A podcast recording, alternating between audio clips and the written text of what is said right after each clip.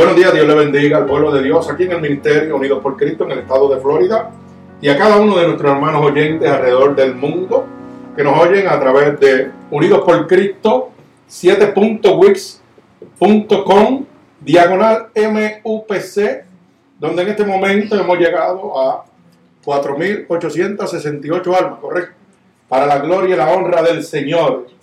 Y esto no para la gloria de este ministerio, sino para que el mundo sepa de que solamente lo único que usted tiene que hacer para que pueda recibir a Cristo es abrir su corazón, como han hecho estos hermanos alrededor del mundo, que hoy se han convertido en 4.868 almas convertidas para la gloria y la honra de nuestro Señor Jesucristo. Así que en este momento he titulado la predicación de hoy La experiencia de Lázaro. Y lo vamos a ver en el libro de San Juan, capítulo 11, del verso 1 al verso 40. Gloria al Señor.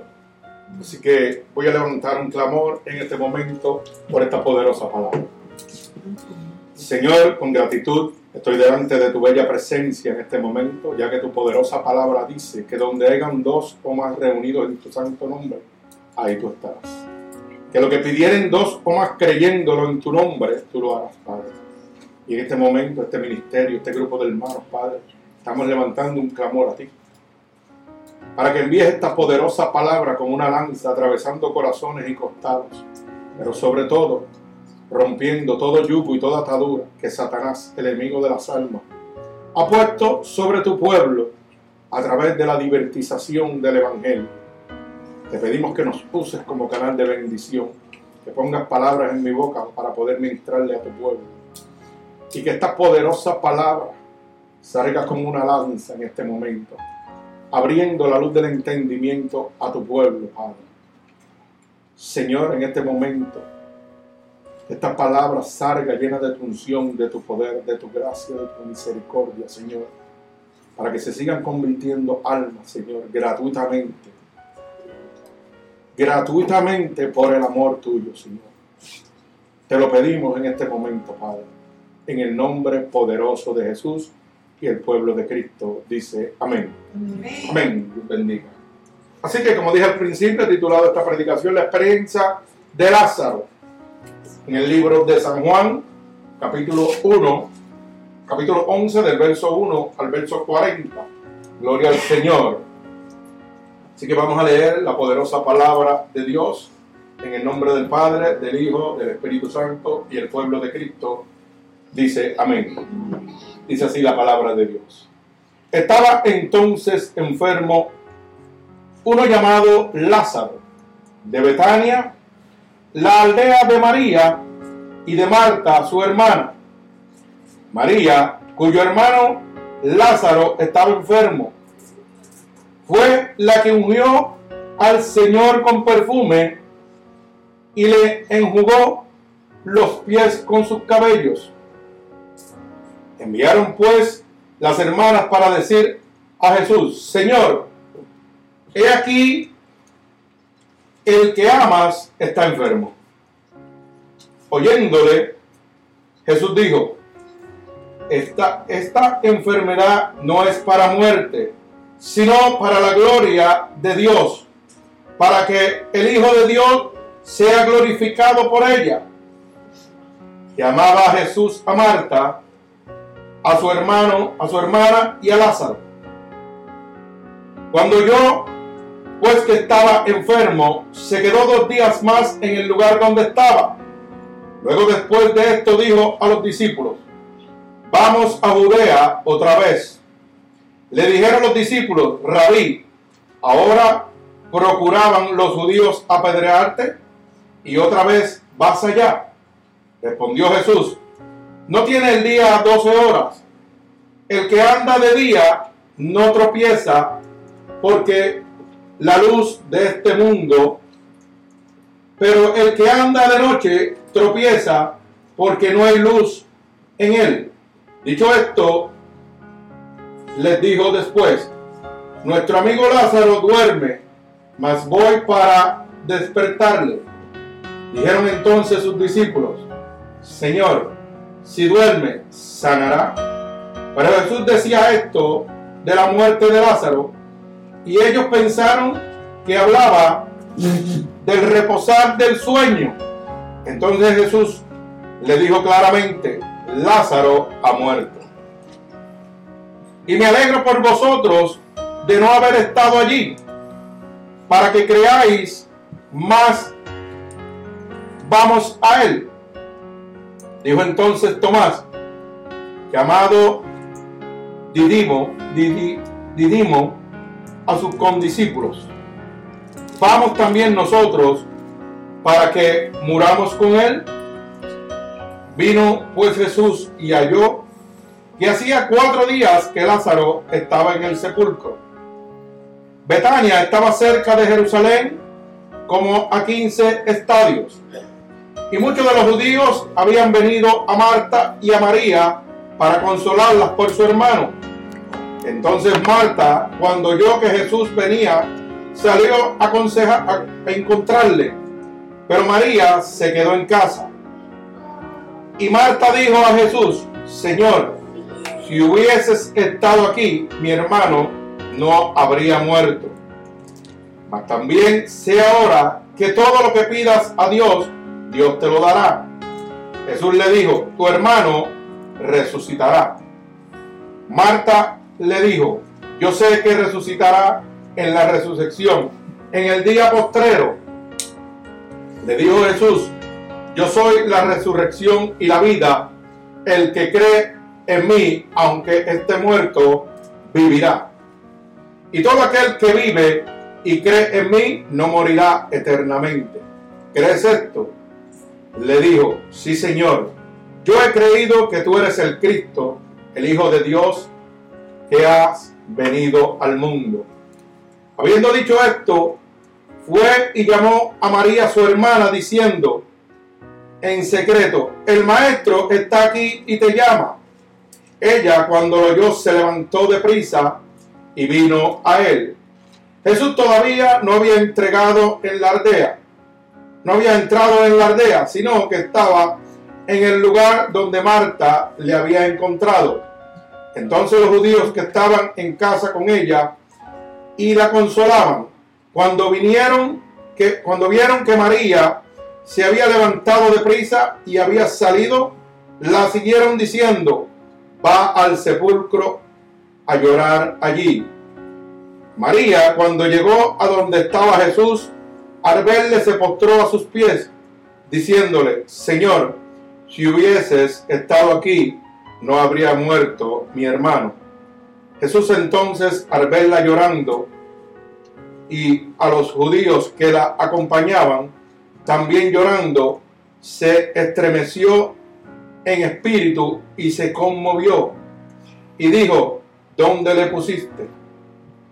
Le dijeron, Señor, ven y ve.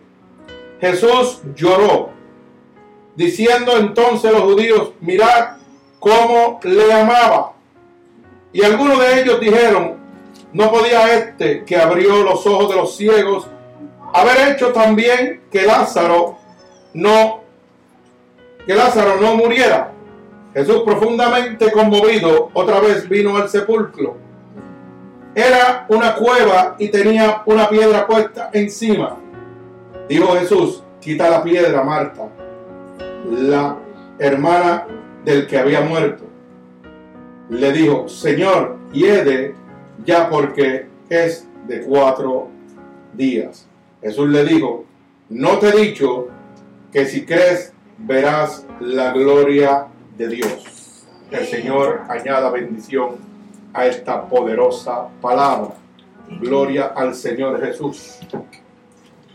Qué bonita esta palabra, donde el Señor nos va a abrir la luz del entendimiento a que nosotros podamos entender, cada uno de nosotros en este momento, de qué manera Dios nos ama a nosotros, independientemente la enfermedad que usted tenga. La Biblia dice claramente que Dios mira el pecado como una enfermedad. Bendito el nombre de Jesús. Y en el libro de Isaías, capítulo 53, dice claramente que por su llaga nosotros fuimos curados. Cada uno de nosotros, hermano. O sea que por esa sangre que Dios vertió en la cruz del Calvario, Oiga, por esas llagas que fueron producidas por esos latigazos. Bendito el nombre de Jesús. Usted es libertado de toda enfermedad, de todo pecado. Dice que el poder, ¿verdad? De Dios, ¿los qué? Nos levantó. ¿A causa de qué? De un sacrificio. Tuvo que padecer para que usted sea bendecido. Bendito el nombre poderoso de Jesús. Y yo quiero que usted en este momento entienda que lo primero que vemos en esta palabra de Dios, en el libro de San Juan capítulo 11 del verso 1 al verso 40, es la condición de Lázaro. ¿Cuál era la condición de Lázaro en ese momento? Dice la palabra de Dios en el verso 1. Estaba entonces enfermo uno llamado Lázaro. Bendito el nombre de Jesús. Y usted dirá rápidamente, porque lo primero que asociamos con la enfermedad es salud. Pero la Biblia también asocia la enfermedad, oiga, como el pecado. El pecado Dios lo mira como una enfermedad que contamina. Oiga, que para toda enfermedad usted necesita un medicamento. Y el único medicamento que puede limpiar su enfermedad del pecado se llama Jesucristo. La sangre de Jesucristo derramado en la cruz del Calvario. Usted puede ir a un doctor en este momento y el doctor le dice, pues tienes un catarro, tómate este jarabe y vamos a ponerte una inyección y usted va a quedar sano. Pero usted puede ir a un doctor, como fui yo, con un tumor en el corazón, en la vena cava superior, un mesotelioma, y el doctor le va a decir, ¿sabes qué? No puedo hacer nada por ti, te vas a morir. Bendito el nombre de Jesús. Y ahí la historia cambia. Te vas a morir y no podemos hacer nada. Pero ¿sabe qué? Había uno que me estaba diciendo, ellos no pueden, pero yo sí puedo. Y usted sabe que cuando Dios llegó a mi vida, lo primero que hizo fue perdonarme. Como hace con cada una de las parábolas de la palabra de Dios que cada uno de los enfermos que sanaba, el Señor le dice que tu fe te qué, te ha salvado. No le decía que tu fe te ha sanado, tu fe te ha salvado. Porque Dios es un experto en dar más de lo que nosotros necesitamos. Primero nos da la salvación y después nos da la sanación. Bendito el nombre poderoso de Jesús. Pero yo quiero que usted entienda que el pecado es una enfermedad una enfermedad incurable que solamente la sangre de Cristo lo puede curar. Solamente el sacrificio de la cruz del Calvario lo puede curar. Esa enfermedad, hermano, como dice la palabra de Dios, que el que practica el pecado es del diablo. Aquí nosotros decimos, yo también soy hijo de Dios. Pero si vamos bíblicamente a la palabra de Dios, hermano, no todos somos hijos de Dios. Todos somos creación de Dios. Nos convertimos en hijos de Dios cuando aceptamos a Cristo como nuestro único y exclusivo Salvador. Mientras tanto, somos una creación de Dios. Si usted va al libro de Primera de Juan, capítulo 3, verso 8, dice que el que practica el pecado es del diablo. O sea, entonces quiere decir que si yo practico el pecado, ya no soy de Dios. Soy un hijo del diablo, de Satanás. Pero el verso 9, fíjense, dice claramente, pero para eso vino el Hijo del Hombre, a deshacer las obras del diablo.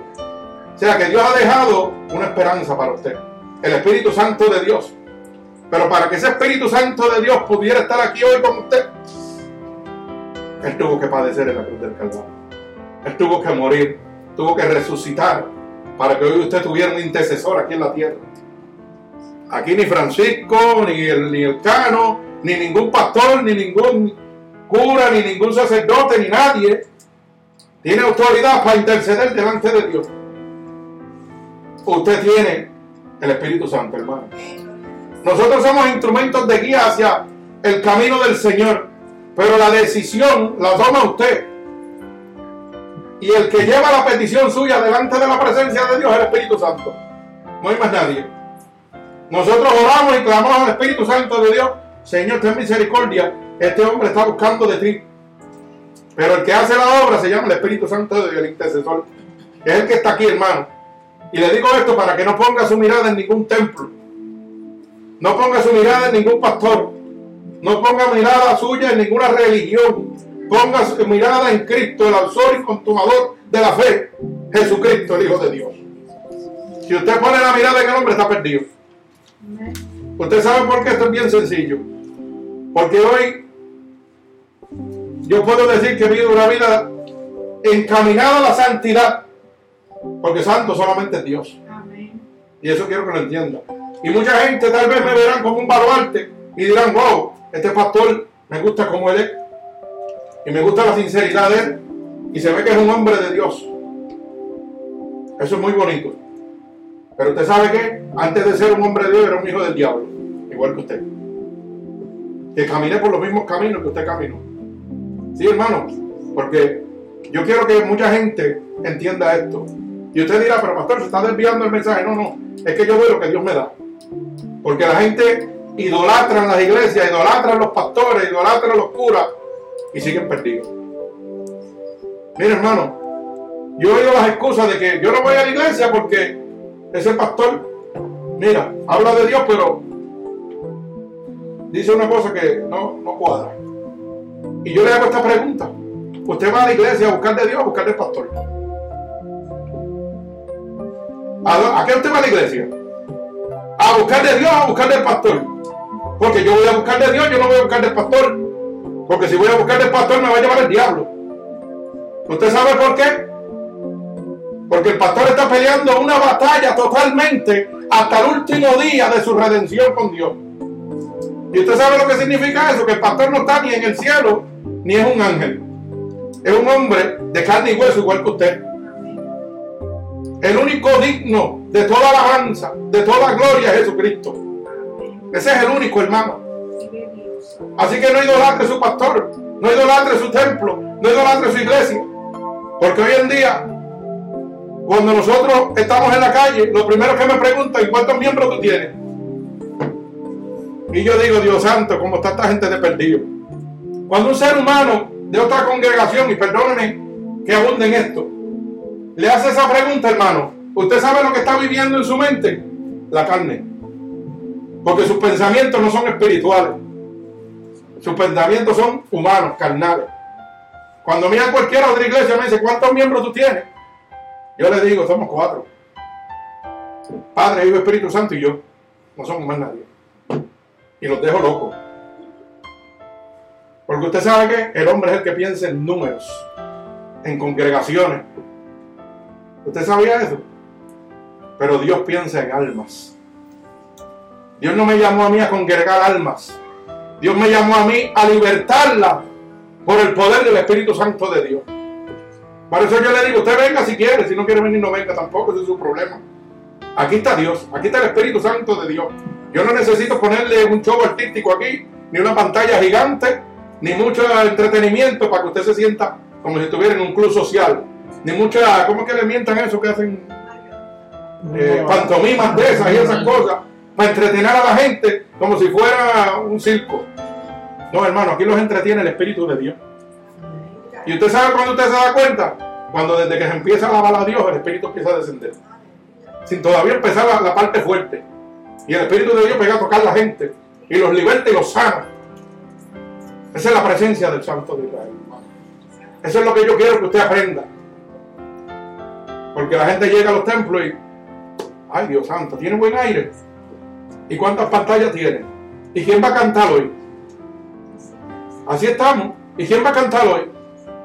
Ah, pues fulano. ¿Y quién va a predicar hoy? Dios santo. Y aquí sin predicar, el Espíritu es el que pega a trabajar con la gente. ¿Usted sabe por qué? Porque el líder se llama Jesucristo. Aquí no hay un programa, hermano. Aquí hay una entrada, una hora de entrada. La salida la determina el Espíritu de Dios. ¿Cómo Dios lo hace? Yo no lo sé. Yo sé que solamente lo hace. Y desde que Dios me llamó a este ministerio, nosotros tenemos el ministerio más difícil que existe, que es el ministerio de liberación de demonios. Y la gente a eso le huye, pero nosotros nos gozamos, para que usted lo sepa. Y yo soy de los que difiero, y usted me perdona. Pero si la palabra dice, instruye al niño en su palabra, y cuando llega viejo nunca, ¿cierto? Nunca se apartará de él. Yo entiendo que los niños deben estar en la casa de Dios. No tienen que estar en una casa de cuido. Y mucha gente dice, ah, pero que molestan.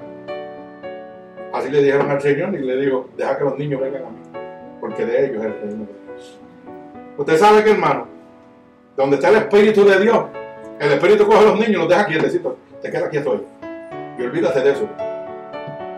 Yo no sigo creyendo en de que yo tengo que sacar los niños y ponerlos allá a jugar con papeles. No, los niños tienen que oír palabras de Dios. Aquí hay niños en este templo que han, oiga, cambiado la dirección de las personas mayores. Hay veces que las personas mayores vamos a cometer un pecado inconscientemente, oiga bien, y sale un nene por aquí y dice, tú no puedes hacer eso porque el pastor lo dijo la palabra de Dios. Y usted sabe lo que hace. Que el Espíritu de Dios los está usando desde chiquitos. Redarguyendo a usted como un niño. Y la gente piensa, ¿y si ese niño hubiera estado en un cuido durmiendo? O viendo películas de Mickey Mouse o algo así. Se lo llevaba el diablo usted. ¿Usted sabía eso? Dios usa lo que tenga que usar. Y yo lo digo por testimonio de esta niña. Esta niña a veces estaba aquí durmiendo. Que se quedó dormida. Pero ¿sabe qué? Su mente no duerme. Su mente no duerme. Su mente no duerme. La palabra de Dios se sigue alimentando ahí. Y cuando Dios la necesita, le dice, aquella va a pecar, dile que no. ¿Cierto? La, hermana se goza porque yo estoy hablando de testimonio real. ¿Y de cuántas veces nos ha librado del fuego? Un montón de veces. Y yo le doy gloria a Dios por estos niños que están aquí. Y los felicito a cada uno de ustedes que los están trayendo. No pierdan el tiempo con sus niños. Los niños deben estar en la casa de Dios. A mí no me molesta ninguno. Y si llora mucho, le ponemos un biberón. De. Le ponemos un biberón espiritual. Le decimos, Señor, el culto tiene que seguir. Ponle un poquito de medicina. Pero dejen que los niños vengan al Señor. Porque de ellos es el reino de Dios. Bendito el nombre poderoso de nuestro Señor Jesucristo. Fíjese que la condición de Lázaro era una condición de enfermedad.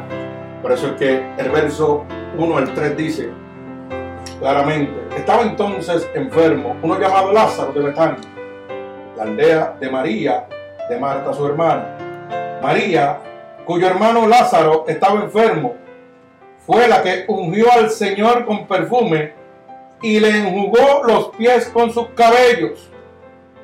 Enviaron pues las hermanas para decir a Jesús, Señor, he aquí el que amas está enfermo. Aquí podemos ver la enfermedad de Lázaro a través de una intercesión por amor de sus dos hermanas. Hermano, y estamos hablando de unas hermanas carnales. Pero ¿sabe qué? De la misma manera, Dios usa a nuestros hermanos espirituales para que Dios intervenga en su enfermedad espiritual, no carnal. Porque cuando alguien me dice a mí, pastor, yo quiero llegar a su iglesia, ¿usted sabe qué yo hago? Me pego a interceder. Pego a orarle a Dios, Señor. Yo no conozco el corazón de nadie, pero tú sí lo conoces. Y si esta persona necesita de ti, yo voy a empezar a interceder y orar por él. Empiezo a hacer lo que Marta y María estaban haciendo, buscando al Señor, al único que podía curar la enfermedad.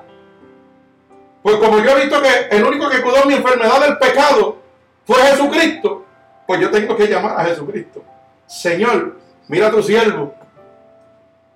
Y usted dirá, pero si es un hombre del mundo, ¿cómo tú lo llamas siervo? Porque yo llamo las cosas por fe. Es la certeza de lo que yo espero, la convicción de lo que no se ve. Yo lo declaro con mi boca de que va a ser siervo de Dios. A mí no me importa que hoy le sirva al mundo. Yo lo declaro con mi boca. Señor, mira a tu siervo. Porque cuando tú lo toques, lo vas a convertir. Yo miro con los ojos de Dios, yo no miro con los ojos míos. Porque si yo mirara con los ojos míos, hermano, te hubiera perdido. Cuando yo estaba perdido, el único que pudo interceder por mí fue Jesucristo.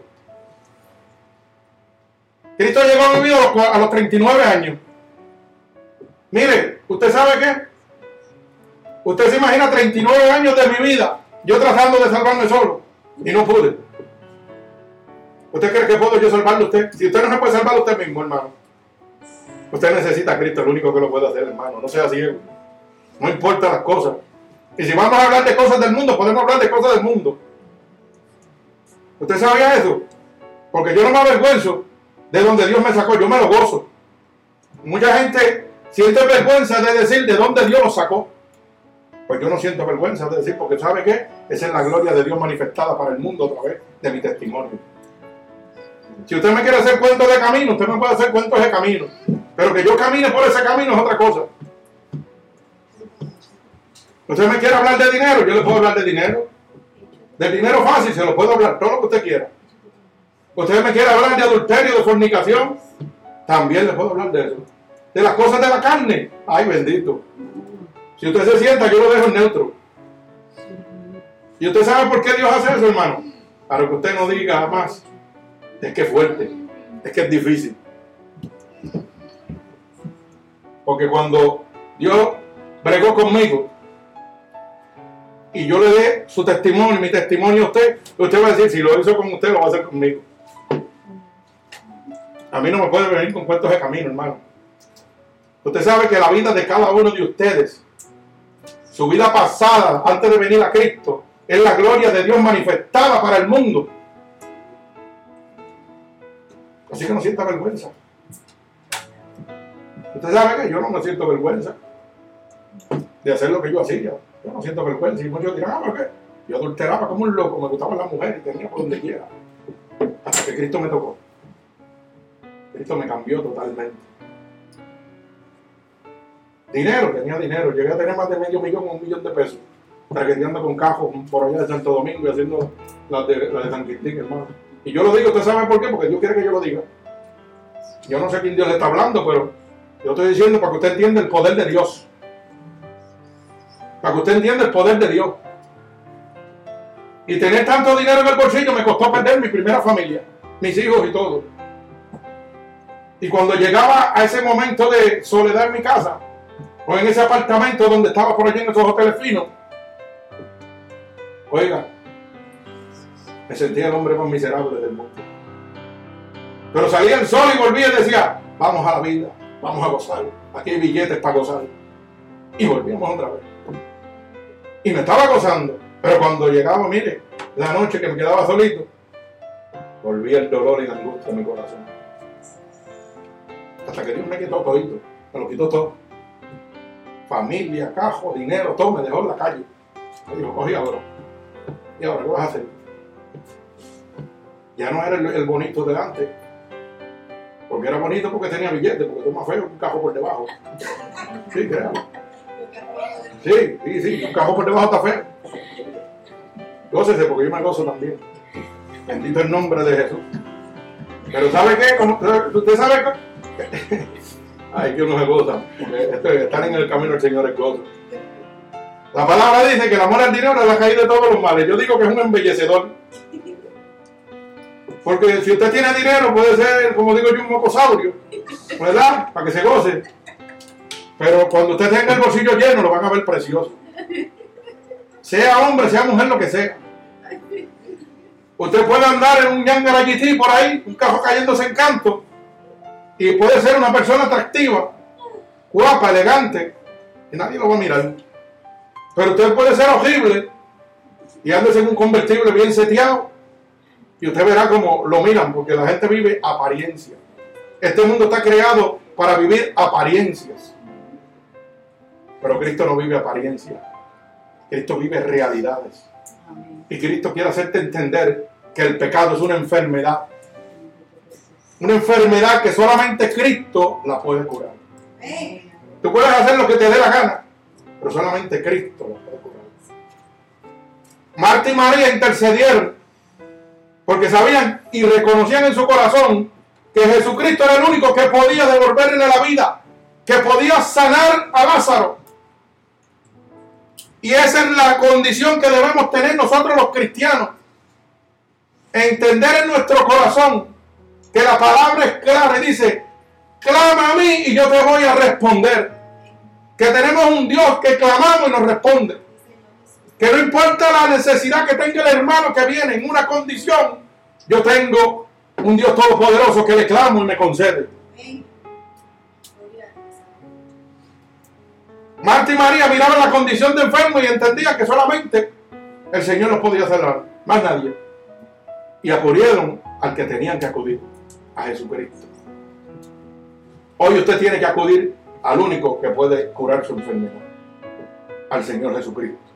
Gloria al Señor. Bendito sea el nombre poderoso de mi Señor Jesucristo. Fíjese que lo otro que vamos a ver, el tercer punto que vamos a ver, es que Lázaro estaba muerto. Lázaro estaba muerto de la misma manera que Dios en este momento mira al pecador.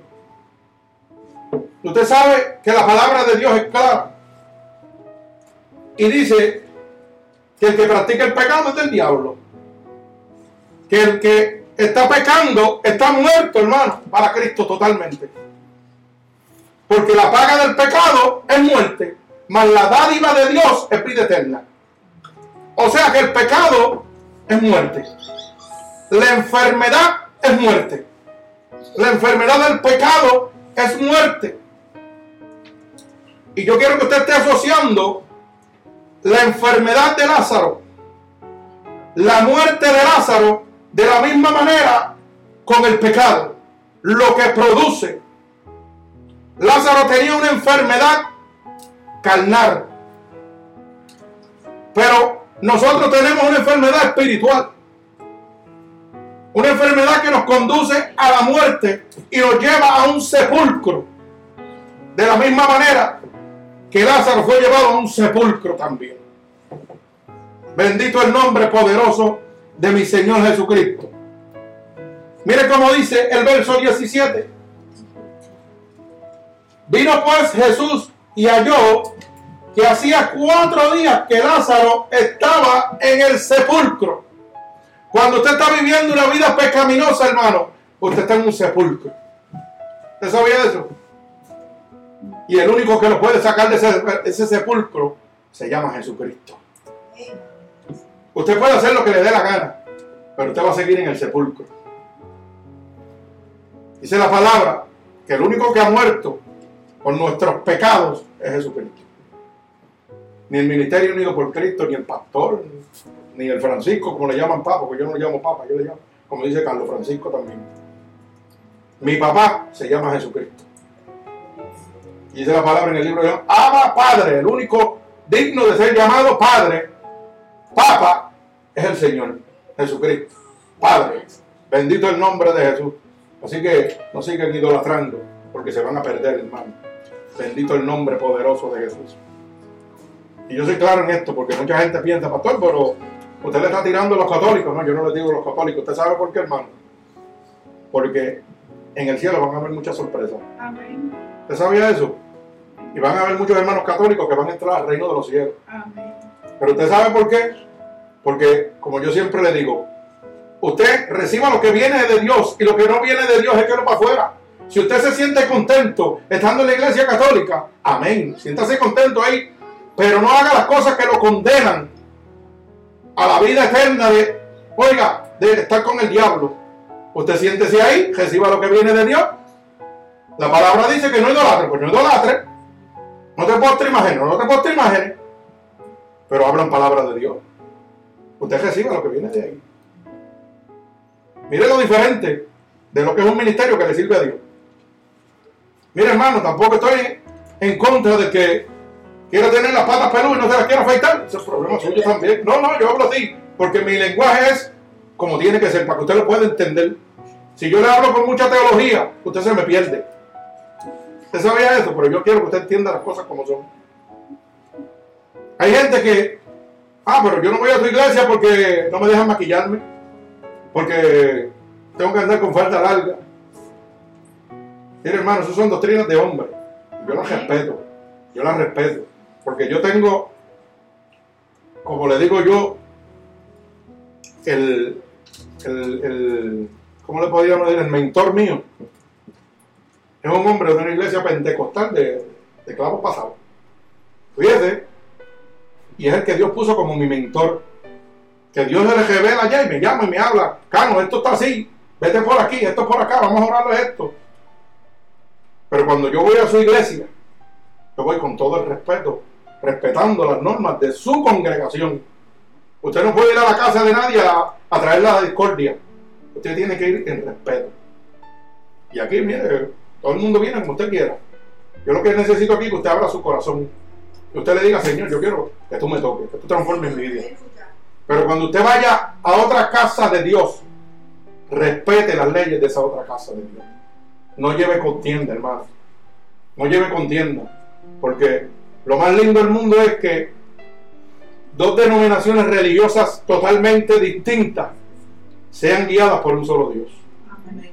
Que ellos tengan sus ideales, nosotros tengamos nuestros ideales, pero tenemos un solo Dios. Y hablamos de lo mismo. Salvación, respeto, arrepentimiento. Punto. No entre en contienda, perdón. Eso es lo que usted tiene que buscar. Mire, Cristo, el ministerio de Cristo fue arrepentimiento. En el arrepentimiento viene incluido que el perdón. Cristo no habló más que arrepiéntete para que seas salvo. No te dijo que si ponte pantalón, que si maquillate. No, no, no. Olvídate de eso, eso es secundario. Busca a Cristo. Entrégate a Cristo. Dile, Señor, aquí estoy. Haz conmigo como tú quieras.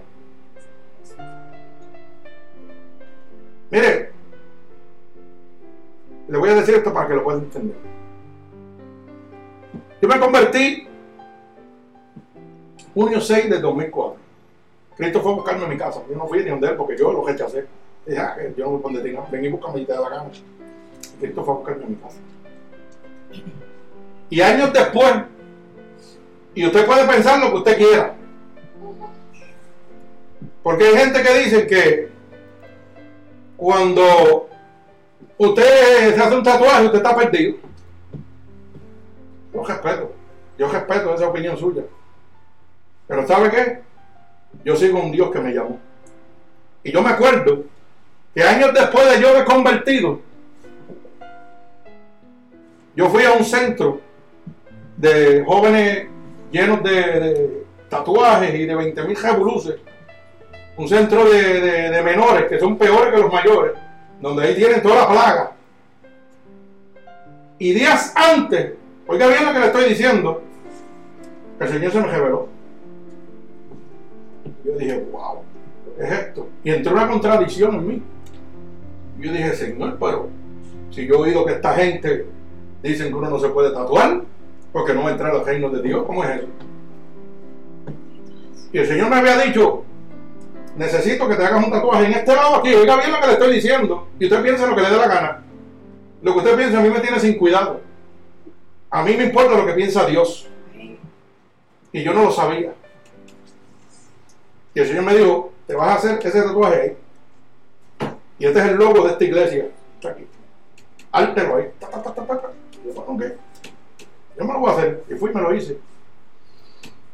Me llevan a una iglesia a predicar donde llevaron todos esos jóvenes que habían sido, mire, repudiados por la humanidad. Y yo me acuerdo como ahora que estoy en medio de la predicación, en una iglesia invitada, y estoy predicando. Y el pastor de esa iglesia salió de atrás y vino, ven acá. Y yo me quedé viendo así. Y dijo, mira, esto es para que usted vea lo que Dios hace. Y me levantó la mano. ¿Usted sabe cuánta gente se convirtió por ese tatuaje?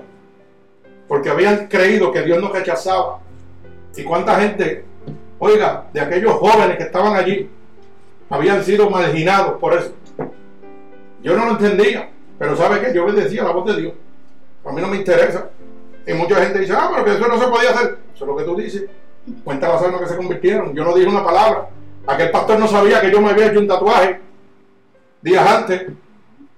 Pero Dios sabía que aquella gente habían sido marginados totalmente. Y que había que demostrarle que Él los recibía como Él quisiera. Mire, hermano, las leyes para entrar al reino de Dios las tiene Dios expuestas ya. No siga inventando leyes usted. La gente se rompe a, a inventar leyes y lo que hacen es condenar a la humanidad. Usted sea obediente a Dios. Y yo no le estoy diciendo esto a usted que usted se tatúe. Porque después de eso Dios me dijo, se acabó, más nada, tranquilo. No, no, no, yo se lo digo como las cosas. Cosas son así. Pero Dios tiene un propósito, Dios tiene un plan.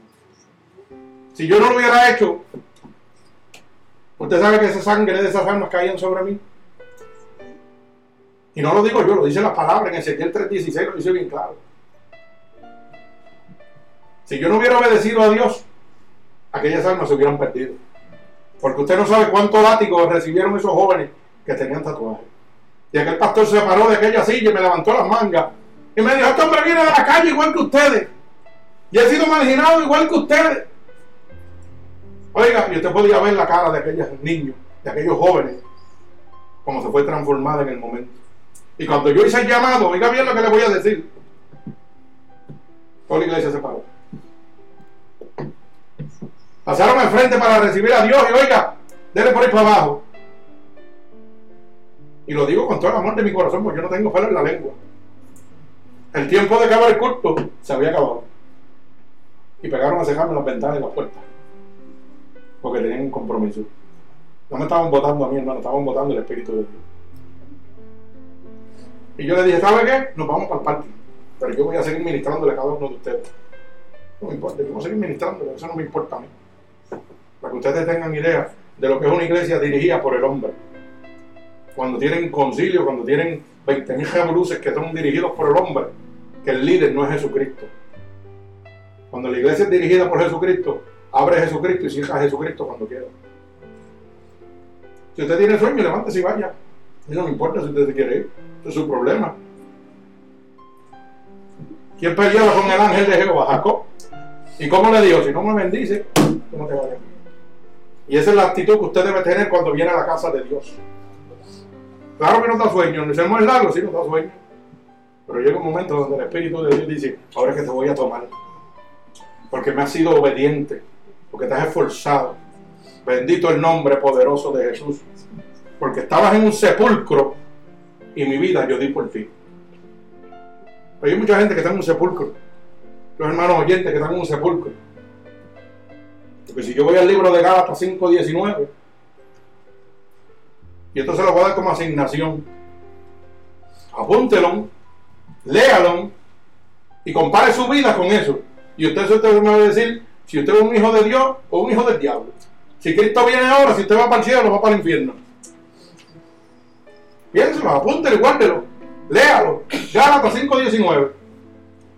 Y eso le va a hablar de dónde claramente está usted. Porque yo no quiero que usted diga, la iglesia fulana de tal me dijo esto. No, no, no, no, no. La iglesia fulana de tal no tiene las leyes del cielo. Las leyes del cielo las tiene papá. Y están establecidas. Y Dios no condena a nadie. Yo quiero que usted entienda eso. Dios ama al pecador, pero aborrece su pecado. Y Dios lo que quiere es que usted se salve.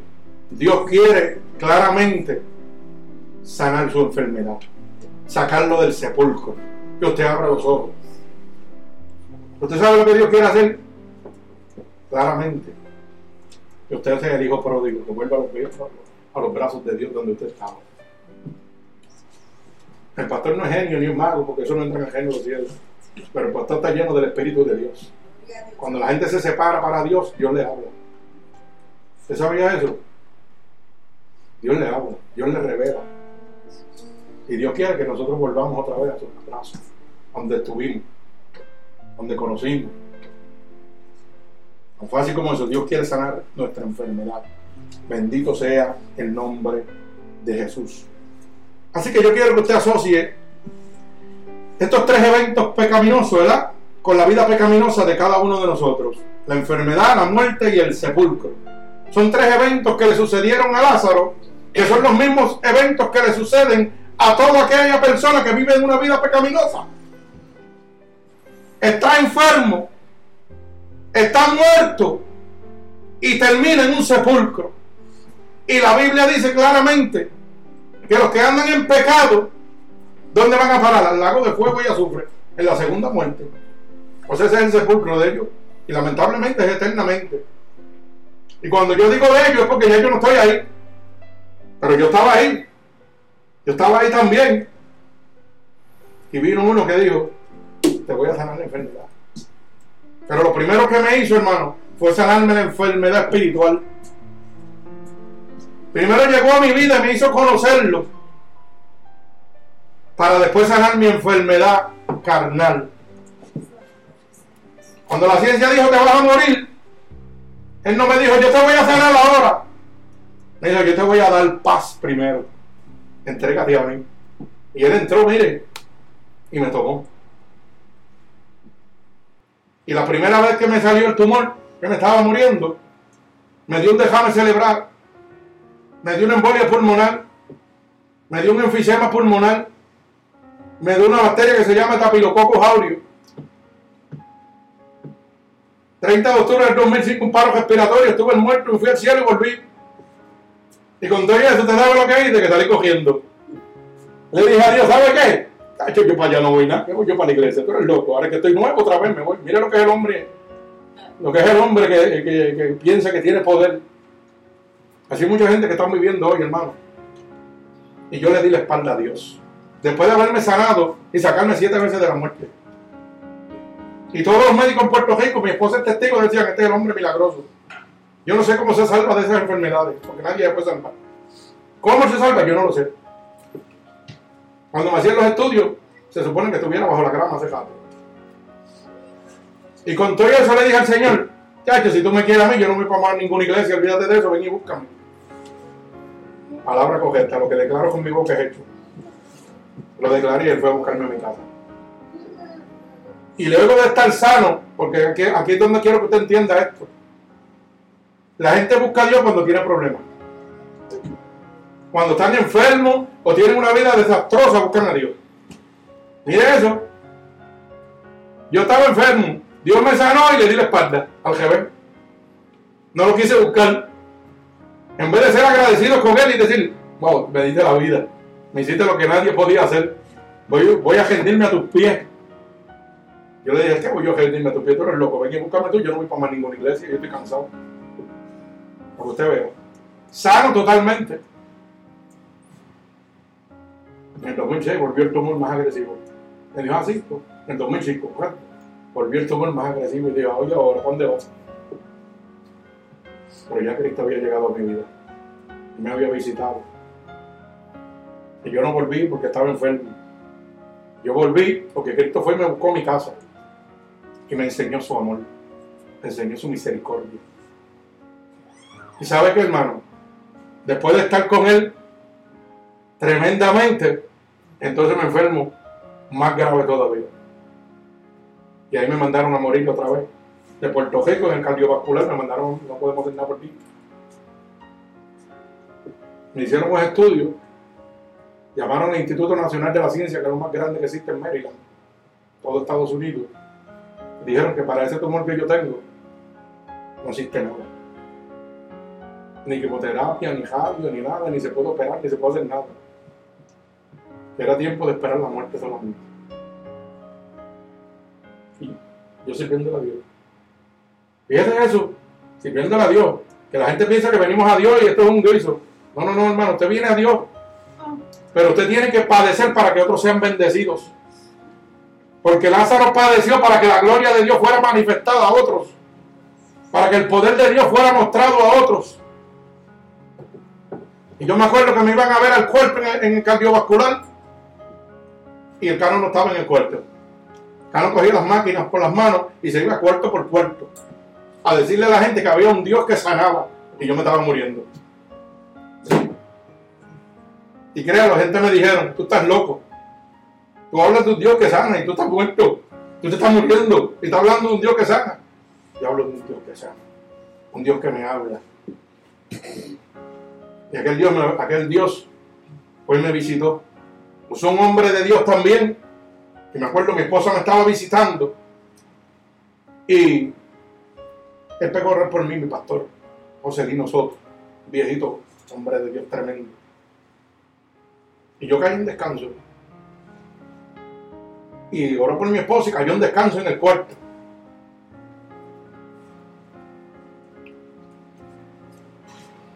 Cada vez que yo digo esto, mi corazón se, se estremece porque veo el amor que Dios tiene para conmigo.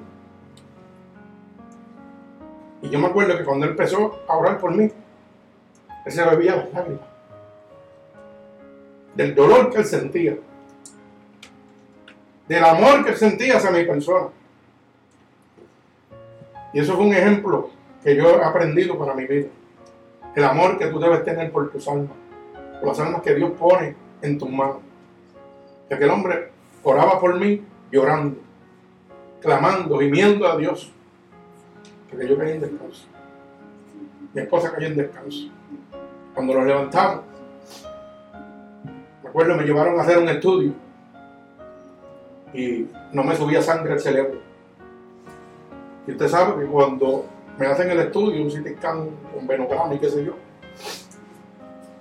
el Señor me había puesto unas venas debajo del tumor al cuello y del cuello nuevamente bajando. Me subía sangre al cerebro y me bajaba. Y cuando el cirujano vino, dijo estas palabras. Yo no sé qué pasó, pero te salieron unas venas que están empezando a llevarte sangre al cerebro y el cerebro nuevamente bajo. La naturaleza. Yo le dije, para ti será tu naturaleza, para mí es el Dios que yo le sigo. El Dios poderoso que trabaja en lo imposible. Y como yo soy así, me dijo, pero las venas son muy finitas. Tal vez eso no, no te va a trabajar mucho. Y esa noche el Señor me habló. Esa noche el Señor me llevó a la palabra y me mostró su siervo, ¿verdad? Un siervo que le servía a Dios en espíritu y verdad. Y cuando llegó la enfermedad, él le dijo, Señor, yo he sido justo, yo he sido fiel contigo. Yo he hecho todo lo que tú me has dicho. He sido obediente a ti. Por favor, te pido que me extiendas 15 años más de vida. ¿Y sabe qué sucedió, hermano? Aquellas palabras salieron del corazón de ese siervo de Dios. Y dice que eso movió el corazón de Dios. Y Dios le añadió 15 años más de vida. Ya en su lecho de muerte. Y cuando yo leí esa palabra, el Señor me habló claro, ¿tú quieres lo mismo? Y yo le dije, yo quiero 15 años más de vida. Dámelo, Señor. Extiéndeme la vida para yo poder predicar tu evangelio. Los 15 años se me cumplieron. Quiere decir que estoy de, de free will. Si me muero a fin de este año, amén. Gloria a Dios. Pero si Dios quiere que siga predicando su evangelio, amén también. Pero sabe que me demostró que todo lo que está en la palabra de Dios se tiene que cumplir. Porque no es hombre para mentir, ni hijo de hombre para arrepentir su palabra. Si se lo hizo a su siervo, se lo hizo a otro siervo. Y se lo va a hacer a usted. Y si le ha prometido que lo va a sacar del lago cenagoso, con solamente usted abrir su corazón, oiga, como lo hizo conmigo, como lo ha hecho con cada una de las personas que están en este templo, lo va a hacer con usted también. Porque su palabra dice que no hace excepción de personas. Es un Dios de poder. Su poder no se ha cortado. Es el mismo ayer, hoy y siempre. Bendito el nombre poderoso de mi Señor Jesucristo. Gloria al Señor Jesús. Mi alma alaba a Dios. Bendigo tu santo nombre. Así que esto nos habla claramente de que la enfermedad del pecado tiene tres procesos también. Enfermedad, muerte y sepulcro. El pecado es igual. El pecado primero lo contamina y lo enferma a usted. Luego lo lleva a la muerte. Y luego a un sepulcro, donde solamente, si usted acepta a Cristo como su único y exclusivo Salvador, antes de llegar a ese sepulcro, oiga, usted hereda el reino de Dios. Bendito el nombre de Jesús. Pero ese pecado tiene una dolencia. La dolencia del pecado.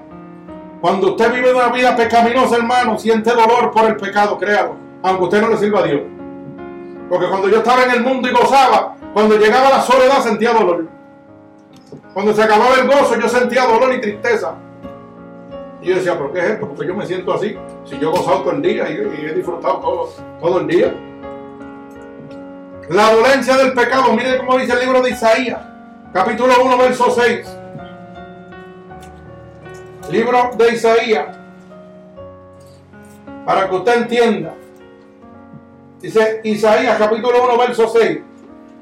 Desde la planta del pie hasta la cabeza no hay en él cosa sana, sino herida, hinchazón y podrida llaga. No están curadas ni vendadas ni suavizadas con aceite.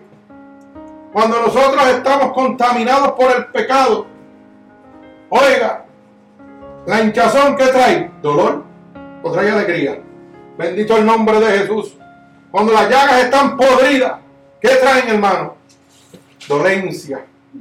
Cuando usted está contaminado por el pecado, cuando usted está podrido por el pecado, hay dolor en su corazón.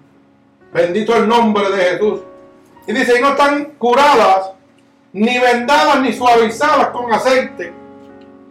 Oiga, cuando el Espíritu de Dios no está en nosotros, vamos a padecer, vamos a sufrir, porque el aceite ungido del Espíritu de Dios que cae sobre nosotros es el único que nos cura a nosotros. ¿Usted sabía eso? Ese aceite de Dios, oiga, es el que suaviza mi dolor,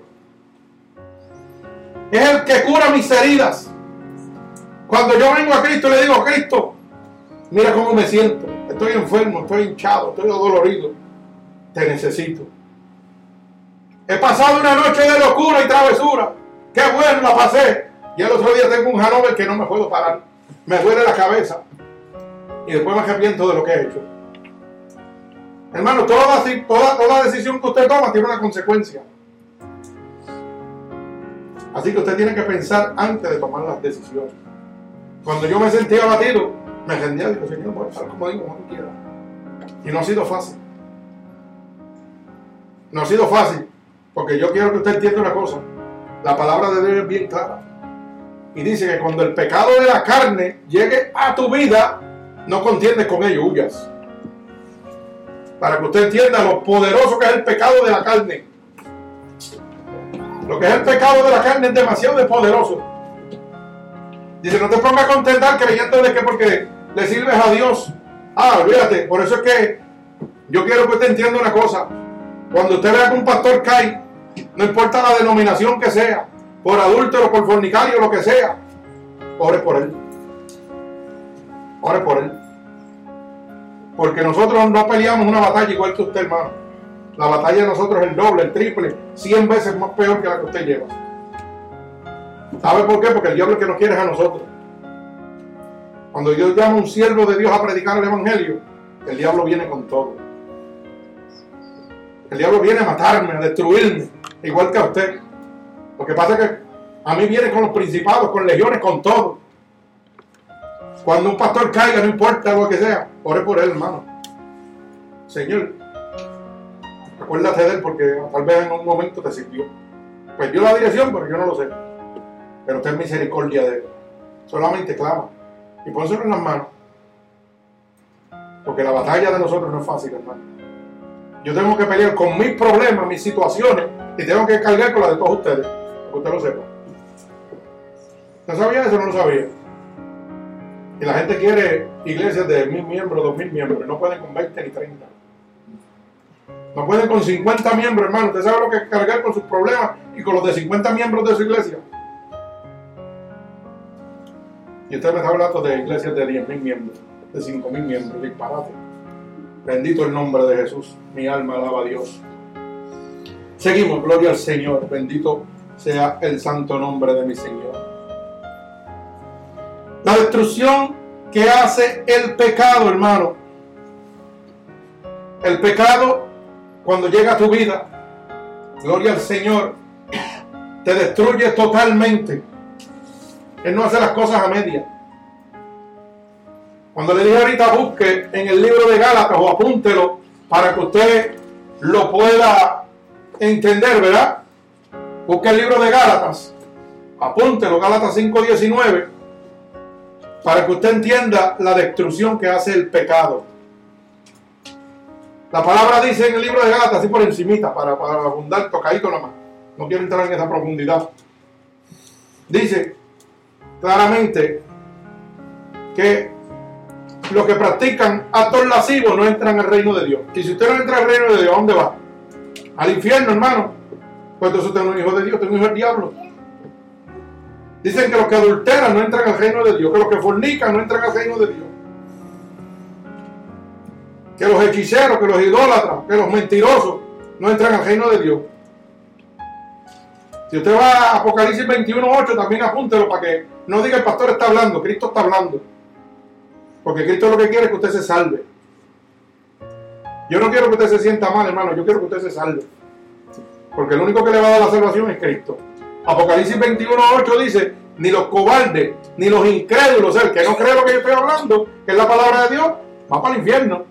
Ni los mentirosos, ni los idólatras, ni los hechiceros, ni los adultos, ni fornicarios. Y viene por ahí para abajo.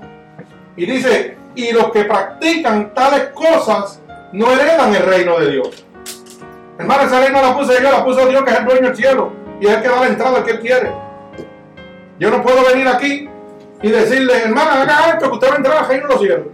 Como si yo fuera Dios y tengo el control del reino de los cielos. Usted no se ha dado cuenta que usted va en el entierro y nadie va para el infierno. Todo el mundo va para el cielo. ¿Se da cuenta, hermano?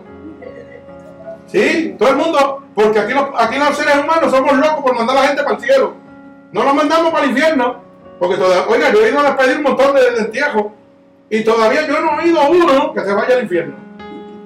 Y yo dije, ah, pues el diablo está perdiendo el tiempo. Sí, hermano. Usted sabe, pero usted sabe por qué pasa eso, porque la gente está ciega. Porque la gente no lee la palabra de Dios. La palabra de Dios es clara. Dios me dice que yo no puedo fornicar, que no puedo adulterar, que no puedo mentir, que no puedo robar. Eso no es fácil. Porque como dije al principio, no es fácil vivir en un mundo que tú puedes ver y no puedes tocar. Pero ¿sabe qué? Cuando el Espíritu de Dios está en ti, dice primera de Juan capítulo 5, verso 18. Dice que cuando estás engendrado por el Espíritu de Dios, el diablo no te puede tocar. Y si el diablo no te puede tocar, hermano, usted va a estar libre. No dice que no te vas a, no te vas a randear. Dice que va a llegar el diablo a tentarte. Como me tenta a mí todos los días. Pero no me puede tocar. Cuando llega ahí dice, ah, ah, ahí está, ahí llegué. Porque eso me está lleno de Dios. Y no me hace caer. Así que esa excusa de que, ay, que yo entré a los caminos, me caí. No, no, mire, hermano, eso es que usted todavía no ha tenido un encuentro con Dios. Hay gente que llevan años y entraron y salieron y fueron a la iglesia cuando jóvenes o, se han apartado, como dice hermano Carlos, que los, apartados están en el cojeo. Ahí es donde están los buzones, los apartados, los apartados. Yo no creo en eso. Yo creo en gente condenada por el pecado, no apartado. Porque la Biblia me hace claro, ¿sabes? Que el pecado me condena. No es que me aparta de Dios, me condena. Me lleva a un sepulcro, una muerte segura. ¿Verdad? Pero también me deja saber que para eso vino el Hijo de Dios.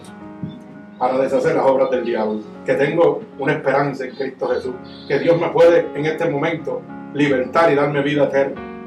Bendito el nombre poderoso de mi Señor Jesucristo. Mi alma alaba a Dios. Así que el pecado destruye. Mire cómo dice el libro de Efesios, capítulo 2, verso 1. Efesios, Efesios, capítulo 2 y verso 1. Gloria al Señor. Mi alma alaba a Cristo. Vive el Señor Jesús. Gloria a Dios. Efesios, capítulo 2, verso 1. Bendito el nombre poderoso de mi Señor Jesucristo. Y dice así, y Él os dio vida a vosotros cuando estabais muertos en vuestros delitos y pecados. O sea que Dios mira nuestros pecados como muerte. Lo que dije al principio. La paga del pecado es muerte. Usted peca y usted está muerto, hermano. Pero todavía tiene una esperanza. Por eso es que hoy usted está oyendo palabra de Dios. Porque Dios le está diciendo, pero estoy aquí. Para darte vida y vida en abundancia. Y Dios no te está preguntando lo que está haciendo porque Él lo sabe. Dice que conoce, oiga, nuestros pensamientos, nuestra palabra antes de ser pronunciada. Y dice más. Dice que nosotros vamos a ser juzgados por qué? Por nuestros secretos. O sea, para Dios nada hay oculto. Dios sabe lo que tú estás haciendo y lo que no estás haciendo. Y él no le importa. Él dice, yo estoy aquí, ¿tú quieres abrir tu corazón? Ven a mí. Déjame entrar en ti. Acepta el sacrificio mío en la cruz del Calvario. Déjame cubrirte con mi sangre. Déjame lavarte. Y dice, si alguien en mí, no es la criatura de las cosas viejas, pasaron. El hombre podrá decir lo que quiera decir, pero que te importe lo que Dios piensa de ti. No te importa lo que el hombre, porque oye, mucha gente que son amigos míos, cuando yo me convertí, lo primero que me decían, mira, ahora estás buscando de Dios, pero tú eres un perla. Y yo le decía, claro que sí. Pero ¿sabes qué? A los perlas fue que vino Dios a buscar a gente como yo, que estaban perdidos. Ah, lo más vil y lo más despreciado es lo que Cristo vino a buscar. Gente como yo. Por eso es que estoy aquí. Gente como tú. Por eso es que estamos aquí. La palabra de Dios dice claramente que cuando los fariseos le dijeron al Señor, ¿por qué te juntas con los gentiles? Él le dijo, ¿sabes qué? Porque los sanos no necesitan médicos, como los enfermos. Dios vino a buscarte a ti, a lo que está perdido. Bendito sea el nombre poderoso de mi Señor Jesucristo. Mi alma alaba al Señor. Bendigo el santo nombre poderoso de mi Señor Jesucristo. Mire cómo dice Colosenses capítulo 2, verso 13. Gloria al Señor. Colosenses capítulo 2, verso 13. Para que usted entienda la gravedad de lo que es el pecado. Esto no es un juego, hermano. Esto es muerte. Y dice así. Y a vosotros, estando muertos en pecado y en la incircuncisión de vuestra carne, os dio vida justamente con él. Perdonados todos los pecados. O sea que Cristo sigue mirando el pecado como muerte. Esto no es un juego, hermano, no es que yo se lo estoy diciendo. Pero dice claramente, oiga bien, repito, y a vosotros estando muertos, que en pecado, el pecado es muerte. Aquí no hay más nada. La dádiva de Dios es la que es vida eterna. Y dice, os dio vida justamente con Él, perdonándonos todos los pecados. ¿Cómo Dios nos ha dado vida justamente con Él? A través de su sacrificio. Él fue murió para que hoy usted tuviera la oportunidad de ser salvo. Pero usted tiene que entender, hermano, que el pecado es muerte. Bendito el nombre de Jesús. No es ningún juego. Mi alma alaba al Señor. Fíjese que la degeneración operada por el pecado, cómo el pecado degenera al ser humano, es una enfermedad que te degenera totalmente. Hoy hemos llegado a unos niveles, hermano, donde usted ve que han implantado leyes en este gobierno donde en el estado de Pensilvania, por si usted no lo sabía, y busque en internet para que se eduque. Oiga, han aprobado que la lascivia es perdonable, que eso no es condenable por el, por el estado de Pensilvania. ¿Usted sabe lo que significa eso? ¿Usted sabe lo que significa eso, hermano? La lascivia. Actor lascivo, cometer el acto con su hijo, con su niña, ¿ah? con familiares suyos. Mientras usted no se case con ellos, usted no es condenado. Mire eso. Mire dónde estamos. Y si usted va al libro de Gálatas 5.19, ¿qué dice? Que los que practican actos lascivos no heredan el reino de Dios. Pero el hombre quiere tomar autoridad por encima de Dios. No, lo que hagamos aquí está bien. La misma palabra de Dios dice, oiga, que los afeminados, los homosexuales no entran al reino de Dios. Y yo quiero hacer una aclaración de esto, porque siempre que hablo de esto, para que no se malinterprete lo que estoy diciendo. Yo no tengo nada en contra de ellos, yo los amo con todo el amor de mi corazón. Y quiero que ellos se salven. Y cuando me dicen algo así, o me hacen una pregunta que usted piensa de una persona afeminada, yo le digo que lo que yo piense no tiene valor alguno. Lo que piensa Dios. Lo que yo te puedo decir es que yo estoy aquí para amarte, para servirte y para decirte que hay un Dios que quiere que tú te entregues. Y la gente se queda como el neutro. Porque estas personas buscan la contienda. Y lo más sabio es usted decirle para qué usted está aquí, para qué Dios te puso aquí. No es coger el evangelio y decirle, mira, tú por homosexual te vas a ir al infierno. No, hermano. La, piel, la miel atrapa más moscas que el vinagre. Y yo lo digo con todo el amor de mi corazón, porque usted dirá, pero claro, usted lo dice así de la boca por fuera, pues déjeme decirle algo. Mi hermano es homosexual, mi hermana es homosexual, es lesbiana y mi hijo es homosexual. Para que usted lo sepa. Y yo los amo con todo el amor de mi corazón. Los amo con todo el amor de mi corazón. Y intercedo y oro por ellos. Pero usted sabe por qué? Hay una promesa de Dios para mi vida. Cree en el Señor Jesús y tú y tu casa han de ser A mí no me interesa mandar. A mí me interesa decirle, ¿sabes qué? Yo estoy aquí para servirte. A mí no me interesa. En su momento le hablé, le dije, bueno, es lo que hay. Tú tomas la decisión que tú quieras, tú tienes un libre albedrío. Si para ti eso es felicidad, yo te respeto. Punto. Yo te respeto. Y déjame decirle algo, mi hermana es psicóloga graduada en Harvard, para que lo sepa. No es, ninguna cáscara de guineo. Graduada en Harvard, donde están los, los, cerebros. Y él es bien. ¿Usted cree que es inteligente? Yo no sé. Y yo con todo el respeto le digo, yo estoy aquí para servirte. Siempre que me necesite voy a estar aquí. No me interesa quién sea. Y de la misma manera que lo hago con los míos, lo hago con los que están afuera. Y tengo grandes amigos míos. En Puerto Rico tengo un amigo que se llama Jafelito, homosexual. Pero él me trata con un respeto, como el mismo respeto que yo lo trato a él. Y cuando me haga alguna pregunta, esa es mi contestación. Yo estoy aquí para decirte que yo estoy para servirte, para amarte como Dios de la misma manera. Punto. Usted no tiene que condenar a nadie. Entreguen a Cristo, dígale que Cristo es amor. Dígale que Cristo está aquí para salvarlo. No pegue a contender con la palabra de Dios. Dice que los labios de los necios traen contienda y su boca los azotes llaman. ¿Ok? Si usted usa la palabra de Dios para contender, va a tener problemas. Los azotes van a llegar sobre usted. No la palabra de Dios. De por gracia lo que gracia usted ha recibido. Porque usted sabe que el homosexual, el lesbiano, está igual de condenado que como estaba yo.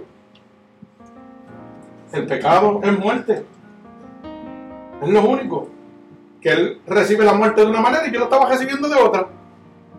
Yo la recibí adulterando, fornicando, teniendo mujeres por la calle un montón. Pero yo voy para el mismo sitio que él. El pecado no hace excepción, la condenación es la misma, hermano. Enferma. Contamina y te lleva al sepulcro, te da muerte. Así que no se crea mejor que nadie, hermano. Todos somos iguales. Lo único que estamos lavados por la sangre de Cristo. Somos pecadores arrepentidos por el amor de Dios. Bendito sea el nombre poderoso de mi Señor Jesucristo. Gloria a Dios. Vive Jesús. Mire cómo dice el libro de Génesis, para que usted pueda entender. Libro de Génesis, gloria al Señor. Capítulo 6, verso 12. Génesis capítulo 6, verso 12. Gloria al Señor. Mi alma alaba a Jesucristo. Libro de Génesis, capítulo 6 y verso 12. Y Dios miró la tierra y he aquí que estaba corrompida porque toda carne había corrompido su camino sobre la tierra. Hermano, ¿qué usted cree que está pasando en este momento? La tierra está corrompida totalmente en este momento. Porque toda la humanidad se ha corrompido. Hoy le hemos dado la espalda a Dios. Hemos sacado a Dios de nuestro corazón. Hemos sacado a Dios de las iglesias, de las casas de Dios. Esto es una vergüenza, hermano, que yo tenga que decir esto. Las supuestas casas de Dios se han convertido en clubes sociales, centros de entretenimiento, donde lo que hacen es jugar con sus emociones, los pastores no son predicadores, son motivadores de masa. Son gente que van a estudiar para motivar sus emociones. Mire, cuando yo vendía seguro, yo tuve que ir a estudiar para poder saber cómo le damos el cerebro a usted para venderle un seguro. ¿Usted sabía eso? Mucha gente no sabía eso. ¿Usted no sabía eso? Y me pagaban hospedaje, hotel, comidas y todo. Y me cejaban una semana completa. Y yo te aseguro que yo estaba dando un seguro por cinco minutos sentado ahí. Por más que tú me empieces diciendo que no. ¿Usted sabe por qué se llama eso? Porque esos son motivadores de masa. Saben cómo jugar con tus emociones. Y hoy la gente se sienta en las casas de Dios llenas de pecado. Y como el refrán mío, que yo siempre digo, alaba, los hermanos se gozan cuando yo lo tiro. El puerco se siente tan limpio que se cree oveja. Usted sabe lo que los hermanos se gozan porque yo me saco unas cosas, ¿verdad? Pero es que yo tengo que ser así. Porque yo no puedo cambiar lo que yo soy. Yo sigo siendo la misma persona. Dios cambió mi caminar. Y el puerco se siente tan limpio que se cree oveja de Dios. ¿Usted sabe lo que significa eso? Que como están en la casa de Dios y nadie le habla del pecado, del perdón, del arrepentimiento, ellos piensan que ellos están bien. Ah, yo miento. Yo tengo mis chiquitas por allí, pero yo voy los domingos a la iglesia. Y ellos se creen que son ovejitas de Dios. Pero cuando yo los llevo a Gálatas, se dan cuenta que son puerquitos del diablo. Y dicen, mmm, espérate, aquí me están engañando. Pero ¿qué pasa? Usted no puede caer, usted no puede caer en un hoyo que no ve. Pero no lo ve, se queda y le dicen, ah, pues si te dicen brinca, tú brinca. Y entonces te traen un buen cantante, te ponen una pantalla gigante, un equipo de esos que te estremece, te traen cuatro muchachos con unos banderines a brincar así, a saltar, y tú, ¡ah, aleluya, qué bueno está esto! ¿Usted sabe por qué usted siente eso bueno? Porque está metiendo el mundo en las casas de Dios. En la casa de Dios usted no puede sentirse bien. ¿Usted sabe por qué? Porque cuando usted entra, el Espíritu tiene que estar ahí redarguyéndole mostrándole a usted para que usted se mantenga en dirección. Después que el Espíritu lo redarguye, usted se goza. Pero si usted viene a la casa de Dios a gozarse así, brincar y saltar, y usted no es contrictado por el Espíritu de Dios, usted tiene un problema serio.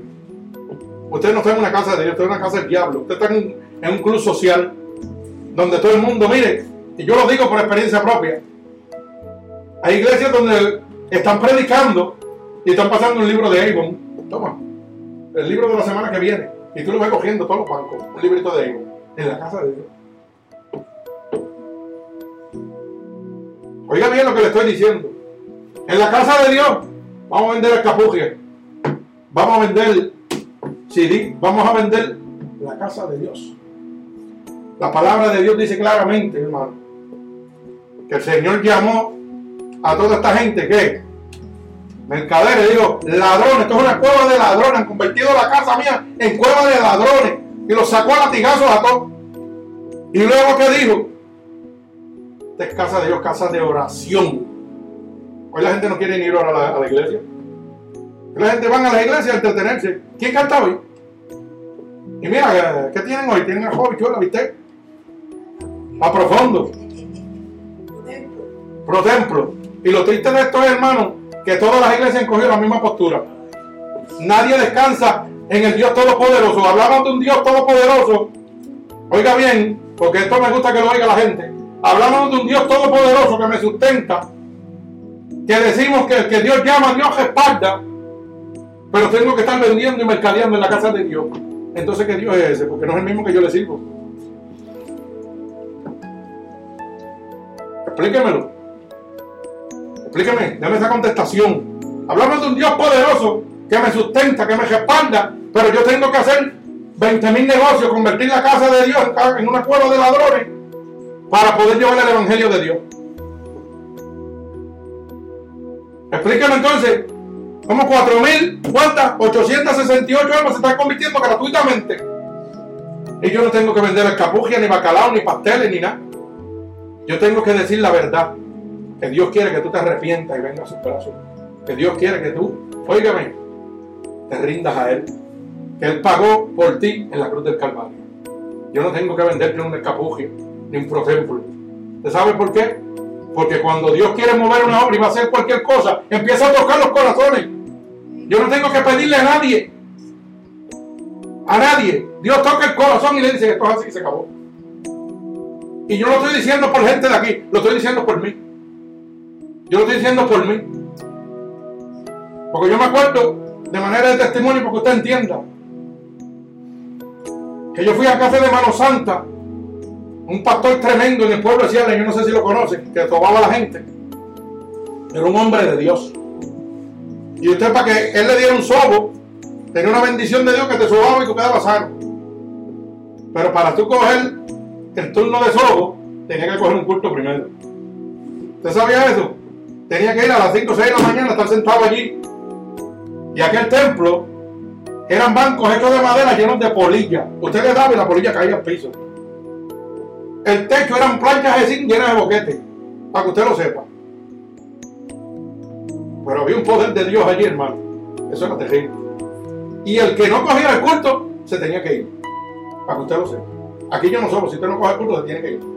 Aquí que, porque el que hace la obra aquí se llama Dios. Es un don que Dios me dio, yo nada más te toco y olvídate, Dios lo va a hacer. Pero tú tienes que entender que es Dios. Otro de los mentores que Dios puso en mi vida, gente buena, gente humilde. Y yo me acuerdo que un día fui allí, y no voy a decir cantidad, pero acababa de ir a Puerto Rico a, recibir unos chavitos de una demanda, y los cogí.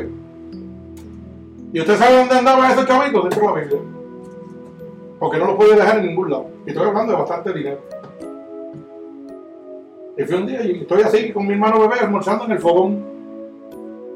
Y oigo la voz de Dios que me dice, vete ahora mismo, ahora, deja de almorzar y vete ahora mismo. Paseales. Y yo decía, Dios santo, y este vistecito que está más bueno que... En el fogón un blanco, bichuelo y bistec cebollado. Tuve que dejarlo. Porque cuando tú oyes la voz de Dios, hermano, las piernas te tiemblan. Y yo voy a pronunciar la primera palabra. Oiga bien para que usted entienda. Y cuando le miro la cara a mi hermano bebé, me dice, tenemos que ir a Ciales ahora mismo. Dios le habló a él también. Y dejamos la comida y arrancamos para. Llegamos a Ciales, hermano, y nos sentamos en el templo lleno de polillas y no había nadie. Y el diablo diciendo, esos son ustedes que están oyendo cosas en la mente. Y nosotros nos quedamos allí. Y dejamos así, pues vamos a sacar la Biblia y vamos a sentarnos aquí, que tiene que llegar. Usted sabe una cosa, hermano. Ese hombre llegó, entró a la casa y no nos vio. Y yo decía, mira esto. Pues vamos a seguir, fíjate, seguimos orando. Él tiene que salir. Y no salió. Llegó el hijo de él y lo llamó. Mira, papá. cuando nos mira, mira, papá, y hay unos hombres sentados en el templo hace rato. Que hombre, aquí no hay nadie. El hombre salió de ahí. ¿Usted sabe qué había sucedido, hermano? La noche antes, nosotros tuvimos una batalla con demonios y salimos como a las 2, 3 de la mañana. Y estábamos explotados, explotados, que no podíamos con el cuerpo. Cuando usted pelea con demonios, eso le drena el cuerpo tuyo. ¿Usted sabía eso? Y el Señor necesitaba restaurar nuestra fuerza. Y nos mandó a poner. Y el bueno se puso la camiseta y salió. Y sin pronunciar una sola palabra, lo primero que me dijo fue, Ay María, tremenda pelea tuvieron anoche ya. Yo me desmantelé porque yo oía la voz de Dios. Tuve que dejarme el almuerzo para oír que Dios me iba a ir a hablar allá a decirme. Peleate con demonio anoche ya y te diga victoria. Pero ¿sabes qué? Necesitas restaurar tu fuerza. Y yo me acuerdo como ahora, hermano, que yo estaba de frente a la centro, con los papaquitos polillas. Y me dice, párate allí. Y él cogió, se recostó de un palito que sí, de, los mismos de polilla un viejito, estoy hablando de una persona vieja, no estoy hablando de una persona de como 70 y pico años, 80 por ahí, tenía manos santa. Y pegó a sobar el palito. A sobar el palito. Y decía, qué bueno es Dios, ¿ah? Qué bueno es Dios, como Dios te quiere. Como Dios te quiere, como Dios te quiere, ¡pum! Y ya yo estaba en el piso. Para que usted vea lo que es el poder de Dios. Ellos estaban reventados en el piso. Miren, porque hay gente que piensa que esto es un, esto es un chiste como están haciendo las iglesias por ahí. Mira, hermano, yo caí al piso. Vino un pejito chiquito. Oiga bien lo que le estoy diciendo. Pejito que él tenía. Yo le estoy diciendo porque cuando me levanté estaba todo babiado. Y el pejito pegó a lamberme la cara. Y el cuello y la cara y el cuello y yo chocado. Me dio un facial. Y yo, ¿qué? Yo no estaba ahí. Y yo me acuerdo, hermano, que me lambó toda la cara y yo estaba bien de, de, de peco. Cuando abrí los ojos, yo digo, santo, ¿qué está pasando? Y me toco así. Y está él y bebé riéndose. Fui riendo, muerte la risa. Y me dijo, qué bueno es Dios, ¿eh? Qué bueno es Dios. Hasta te refresca cuando termina. y yo decía, wow. Yo me eché a reír, yo digo, santo. No me eché a reír. Y yo, pues está bien. Y ellos riéndose y yo me dando así. Cuando él le dice, sí, pues tú no te rías mucho, vete para allí tú también, nene. Mi bebé pesa como 200 y pico, 300, ¿verdad? Un biblo. Y me dijo, nene, vete detrás. Tiene NBT de realito, tocó el palito y pegó. Qué bueno es Dios, como Dios te quiere. ¡Pum! Coge en el piso también. Ese es el poder de Dios, hermano. Cuando tú oigas la voz de Dios, obedece. No pienses que es un sueño. Obedece la voz de Dios. De allí salimos nuevos. Y salimos nuevos a otra batalla. Necesitamos, Dios sabe lo que tú necesitas. Y Dios nos restauró nuestra fuerza para otra batalla más. Cuando yo salí de allí, hermano, esta Biblia estaba llena de billetitos de hacienda. Pero llenita. Yo tenía un bultito así, donde cabía. Yo me acuerdo. Yo salí de esa casa y oigo la voz de Dios que me dice, para y ve y da tanta cantidad de dinero. Llévale que él necesita esto para una gente en Ciales, en Naibonito. Oiga bien lo que le estoy diciendo. Yo no toqué el freno de la guagua. La guagua sola se frenó. Cuando voy bajando la cuesta, se trecaron los frenos solos. Y bebé me miró asustado. Después de preguntar a bebé. ¿qué está pasando? Y yo, el señor me habló y me dijo que tenía que darle tanta cantidad de dinero a fulano. ¿Tanto? Y yo, lo que él me dijo, él me lo dio. Pues yo hago lo que él quiera. Pero tú estás seguro, y yo, claro. Yo no ve que la guagua se freno sola. Yo no tocaba el freno y miré para atrás. Y cuando yo fui a ese hombre y le di ese paquetón de chavo, él se quedó en neutro. Y me decía, yo no puedo aceptar eso. Y yo le decía, es que para donde tú vas, el Señor me dijo que hay una persona así, así, así, y le vas a entregar este dinero.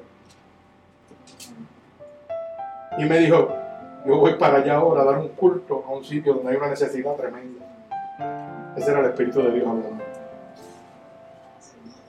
Oiga, cuando Dios pone las cosas en sus manos, obedezca a Dios. Fíjate bien lo que le estoy diciendo.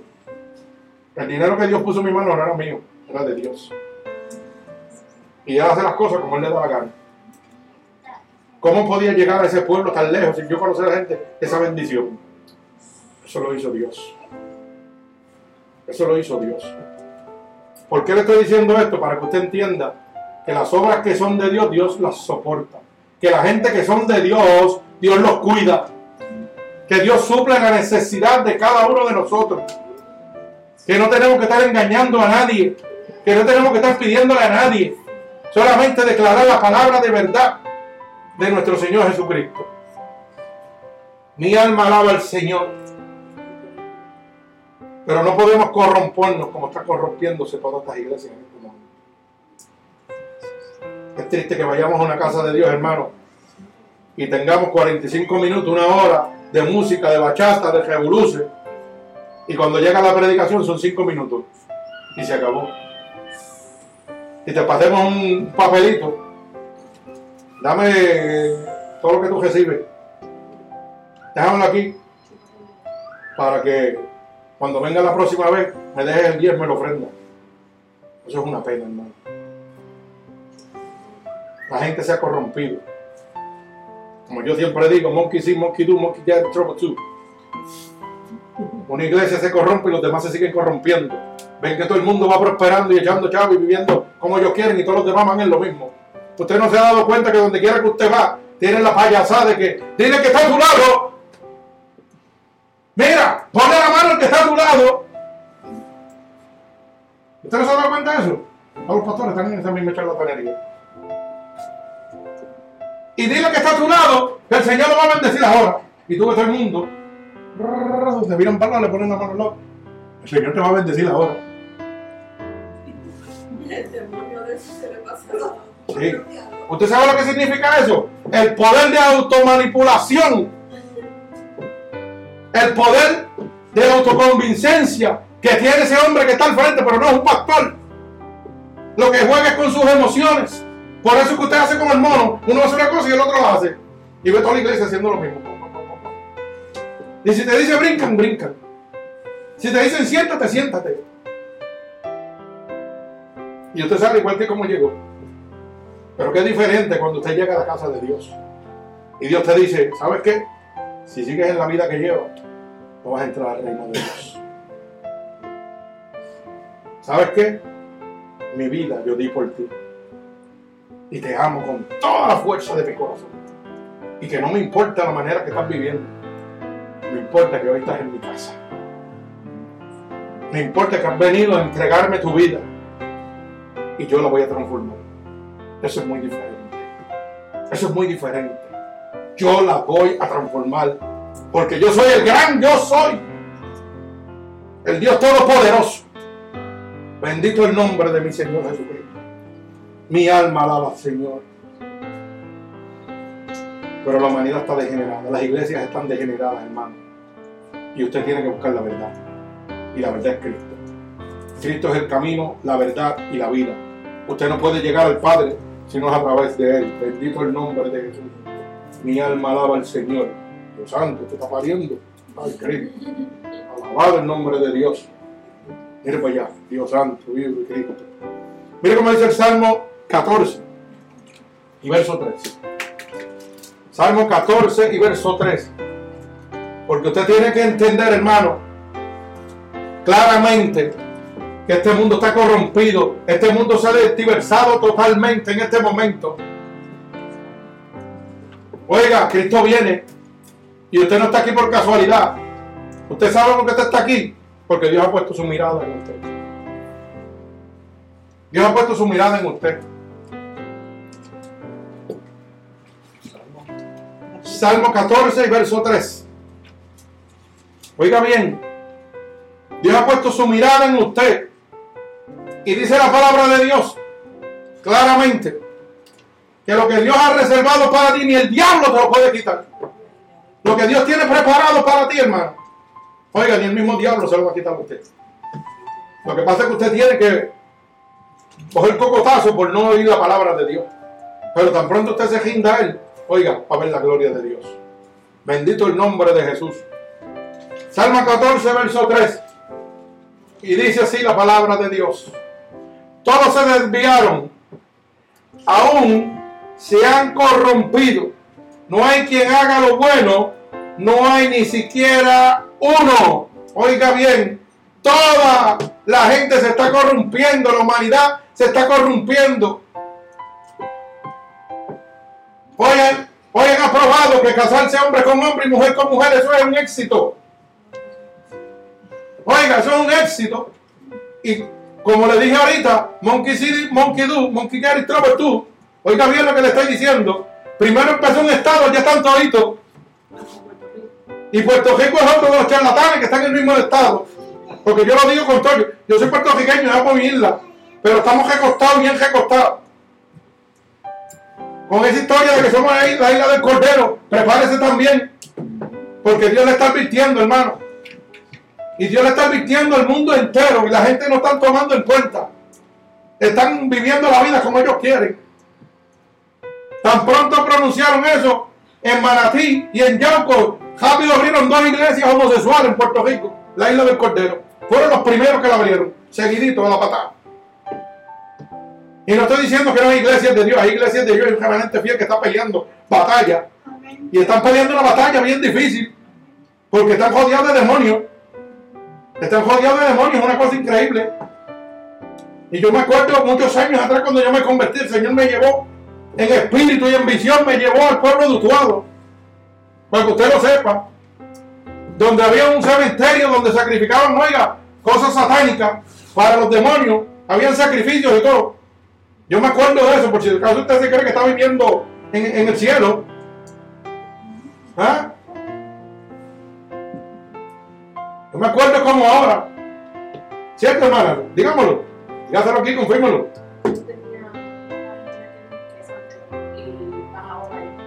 Pues yo lo sé, pero yo estaba allí. Yo no estoy diciendo nada que, yo no estoy diciendo nada que no sea cierto. Yo estoy diciendo porque usted vea que Dios confirma las cosas. Esto es así.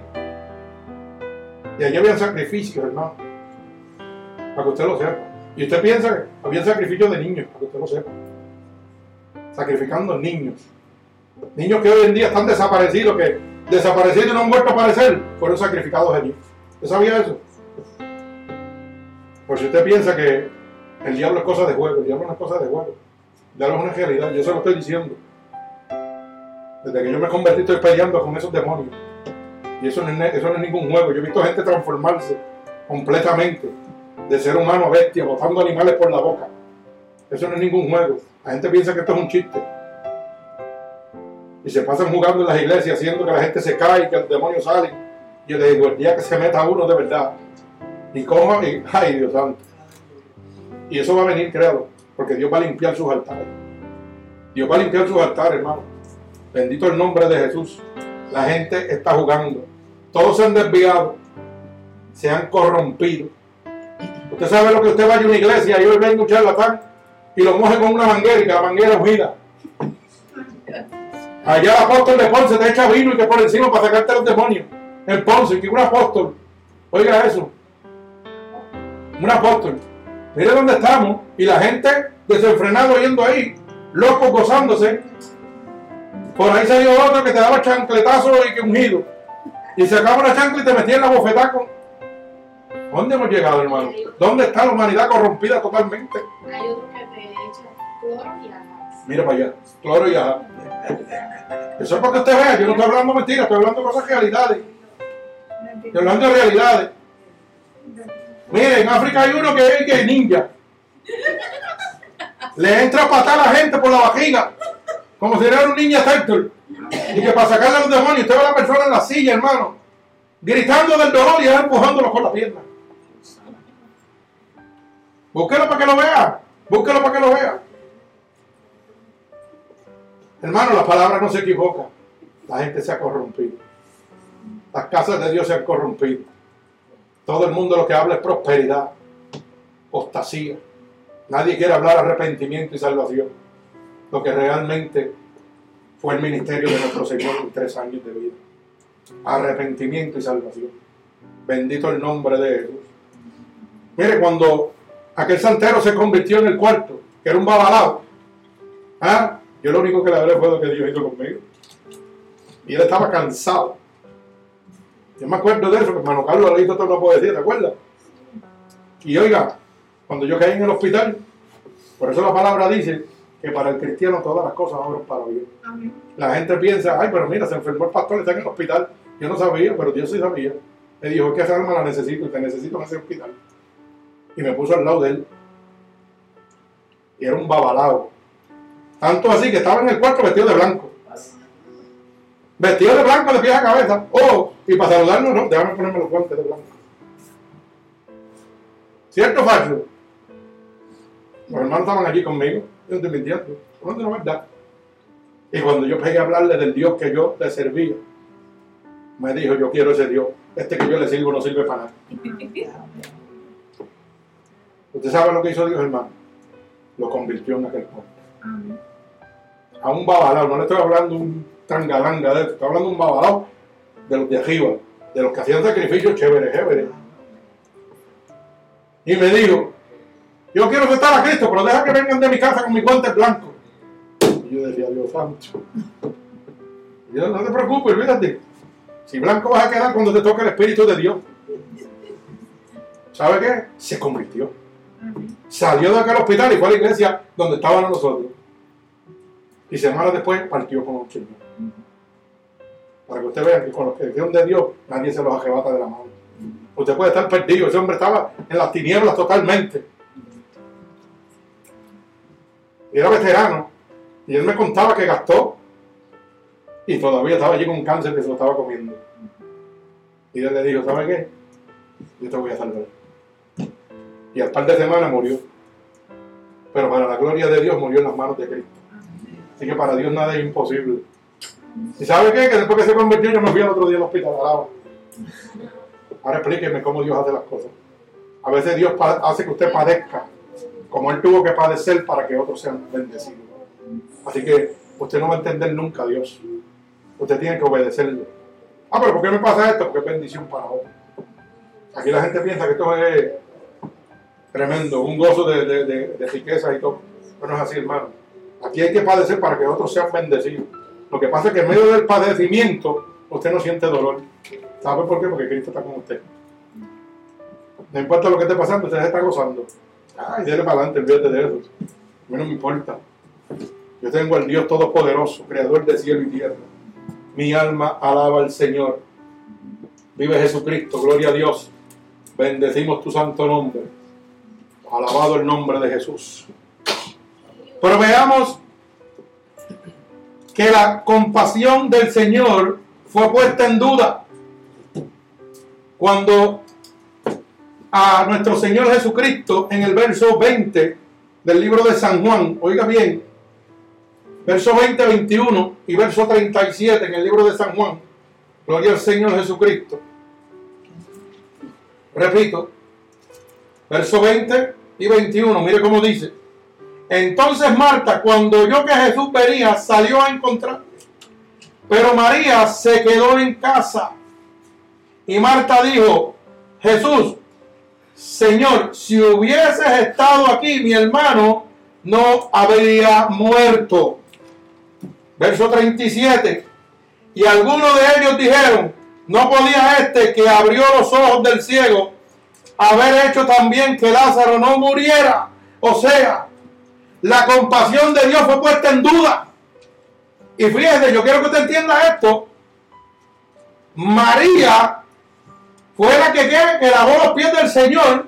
Oiga bien, María fue la que lavó los pies del Señor, que en un momento tenía un amor y, oye, y una devoción hacia Dios terrible.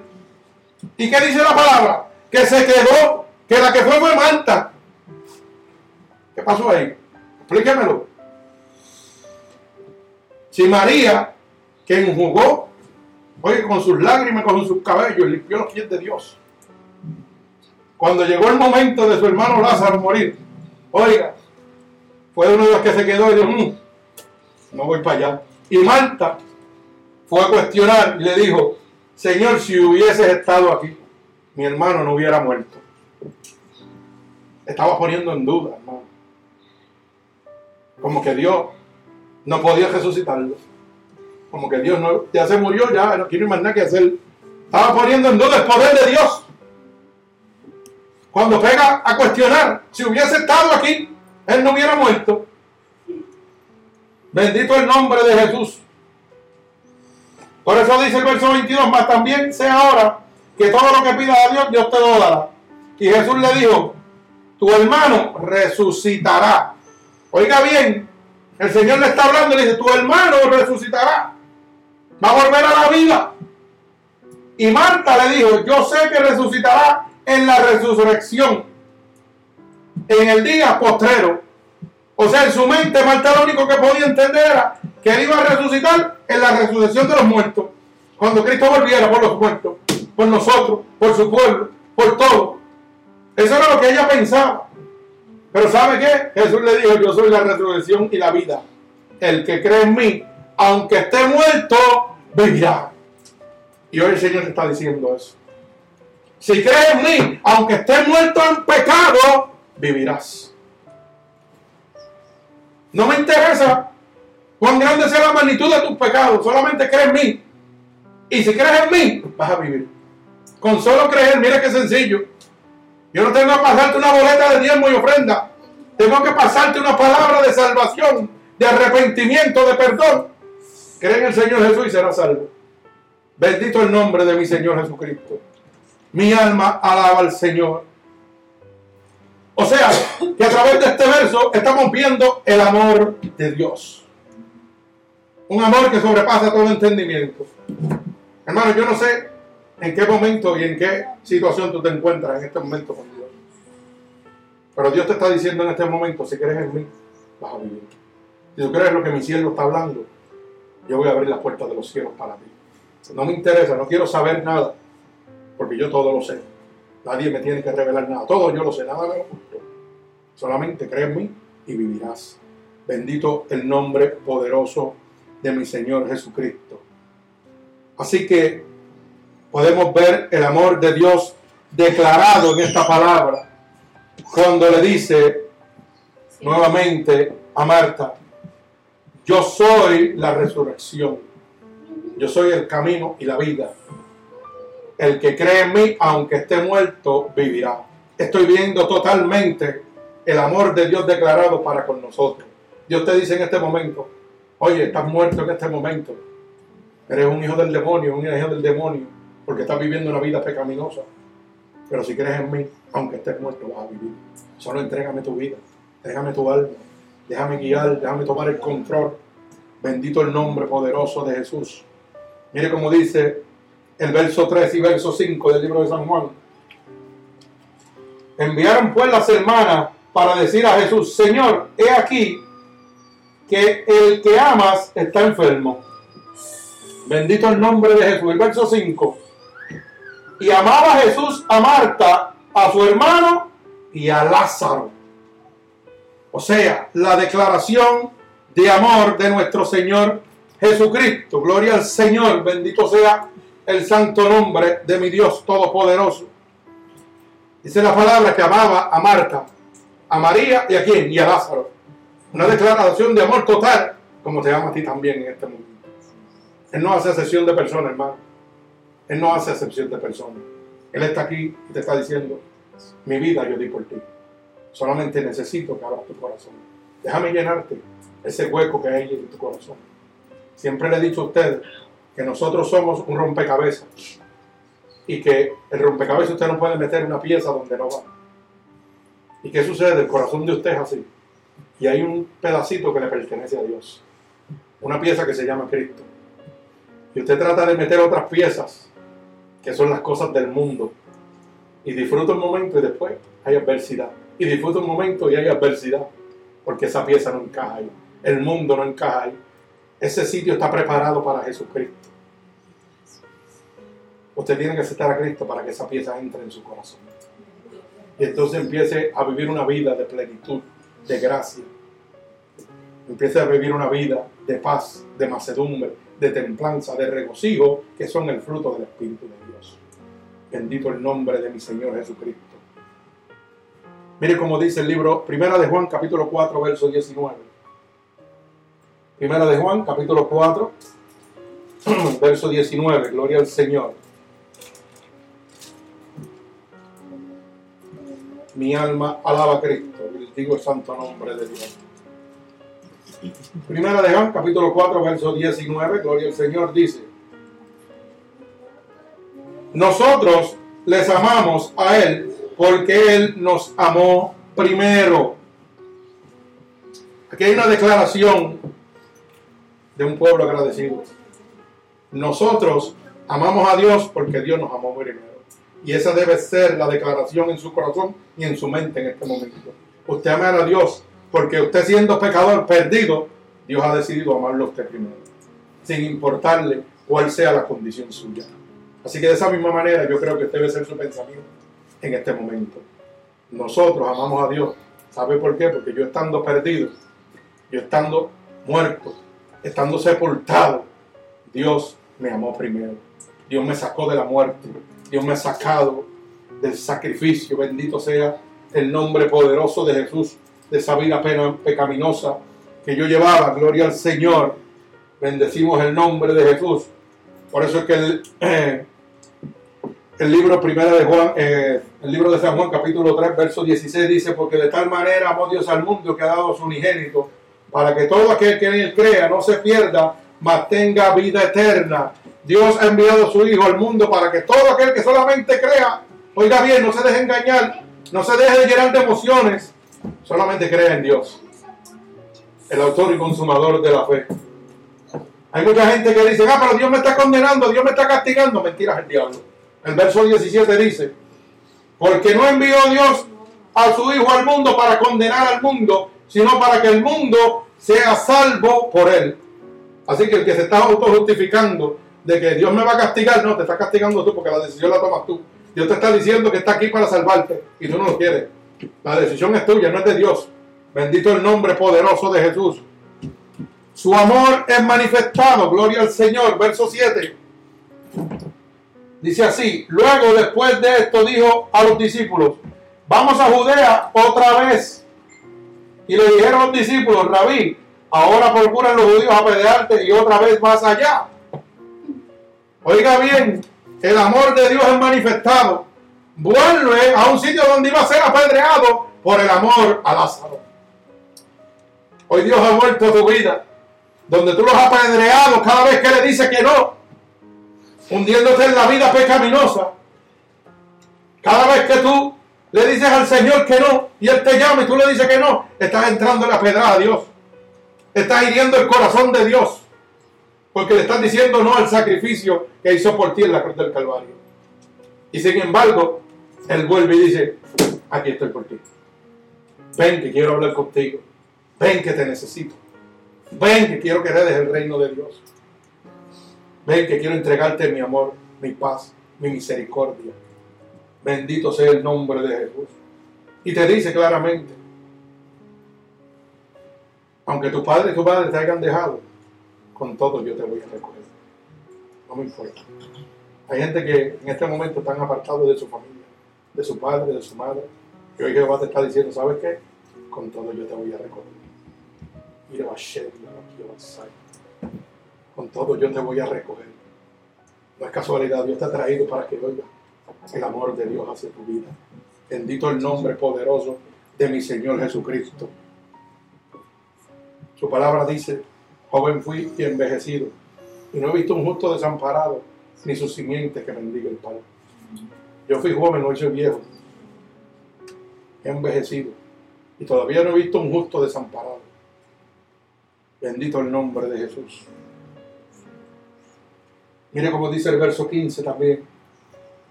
Y me alegro por vosotros de no haber estado allí, para que creáis, más vamos a Él. El Señor le dice, yo me alegro de haber no estado allí. ¿Tú sabes por qué? Porque si yo hubiera estado allí, se hubiera salvado. Yo lo hubiera salvado en el momento, pero estoy dejando que perezca.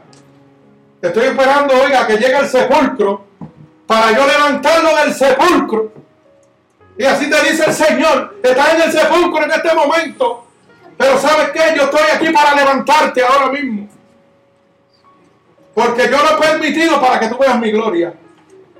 De esa misma manera, le dijo a los discípulos, ¿sabes qué? Más vale. Dice, me alegro por vosotros de no haber estado allí para que creáis. Para que pudieran ver el poder de Dios. Me alegro que en el momento que él falleció, el Señor no estaba allí, ¿verdad? Para cuando él volviera, lo pudiera levantar y glorificar su nombre y tú poder ver el poder de Dios.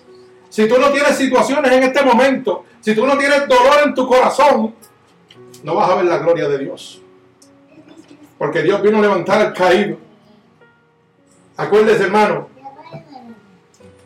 que estamos bajo la voluntad permisible de Dios. ¿Sabes lo que significa eso? Que todo está bajo los pies de Dios. Usted sea cristiano o no sea cristiano, todo está bajo la voluntad permisible de Dios. Bendito el nombre de Jesús. Dios es el que permite todas las cosas. Si Dios permite que hoy tú sufras, es porque te ama. Es para que tú veas su gloria. Porque de todo el sufrimiento que yo he pasado, con todas las enfermedades que he pasado, me gozo cada día más porque sigo viendo la gloria de Dios, como Dios sana a la gente. Cuando me mandó a Nueva York y me estaba muriendo, y le habló a mi esposa, le dijo, mira, dile que ore por ese niño que está muerto ahí, que yo le voy a dar vida. Y yo estaba con mi máquina respiradora y casi no podía caminar. Y me fui para el cuarto a orar por aquella joven que tenía en su vientre un niño muerto. Pusimos las manos y aquel niño hoy tiene 10 años, y estuvo con nosotros aquí compartiendo meses atrás, para la gloria de Dios. ¿Y sabe lo que hizo el Señor? Lo mismo que hizo ahorita. Ahorita yo estaba aquí y me fui para allá atrás y volví para acá y volví para allá. Yo dije, ¿pero qué está pasando? Cuando yo voy allá, la esposa mía me toca por aquí y me dice, el Señor me dijo que ore por el lado y que le ponga la mano en tal sitio. Oiga bien lo que le estoy diciendo, porque ustedes piensan que Dios no usa, aquí yo dije que Dios usa a todo el mundo. Todo el que esté dispuesto a servirle a Dios, oye, Dios lo va a usar. Y a lo mejor te usted es el pastor, pero sabe que todos somos miembros del cuerpo de Cristo y Cristo es la cabeza. Y Él hace lo que Él quiera. Y le dijo a mi esposa, dile que ahora mismo la hoja con aceite, le ponga las manos en el hombro. Y no hicimos más que tocarla. Ya ustedes viendo que Dios siguió haciendo. Porque es que yo no tengo que hacer un show. Yo hago la obediencia. Señor, en el nombre poderoso de Dios, la ¡pum! Y le la la dejé. Y el espíritu pegó a bregar con ella y ahí la tiró. Yo no tengo que dar ni un chancletazo, ni mojarla, ni, ni empujarla, ni nada. Dios es de orden, Dios es un Dios de orden. Bendito el nombre poderoso de mi Señor Jesucristo. Dice el verso 16. Dijo entonces Tomás, llamado Didimo, a sus condiscípulos, vamos también nosotros para que muramos con Él. Mire eso, un siervo de Dios, porque así hay un montón de siervos de Dios también, que caminando con el Señor, oye, viendo los milagros de Dios, todavía dudan y piensan que van, vamos para allá, pero para que para allá vamos con problemas. Que nos entren a pedra, como decía Bernabé a, a Pablo, ay Dios mío, que la piedra sea más suave, vamos para allá que nos va a entrar la pedra, porque cuando Pablo iba a llevar el evangelio donde entraban a pedra, el pobre Bernabé la recibía todas. Y así hay gente hoy en día que han visto el poder de Dios y cuando Dios los manda a un sitio, ay, yo no voy para allá. Muchachos, deja eso, mira, dudando del poder de Dios. ¿Y usted sabe por qué yo estoy diciendo esto? Porque Cielito sabe de lo que yo estoy hablando. Porque ella es misionera y se ha dado con dos o tres cositas así. ¿Ah? Hermanitas que cuando a la hora de la verdad se comen el león, pero cuando llegan a la selva se convierten en gatitos. Dice, ay, mira, pero no, yo para allá no voy. Mira que esto, que lo otro. Gente dudando del poder de Dios. Y viendo el poder de Dios, que, que no, oiga, gente que los han visto. Han visto la gloria de Dios. Y todavía están dudando. Mi alma alaba al Señor. Me parece que tienen que entrar en una comunión con Dios más seria. Bendito el nombre de Jesús. Usted sabe que Dios manifestó su amor cuando en el verso 35 dice que Jesús lloró. Hermano, ¿cuántas veces Dios ha llorado por usted? Dios sigue llorando por usted. Porque su palabra dice que no hace excepción de personas. Cada vez que Dios le ha hecho un llamado a usted y usted dice, déjame ver más tarde, yo qué sé yo, las lágrimas de Jesucristo empiezan a bajar. ¿O acaso nosotros no somos la niña de los ojos de Dios?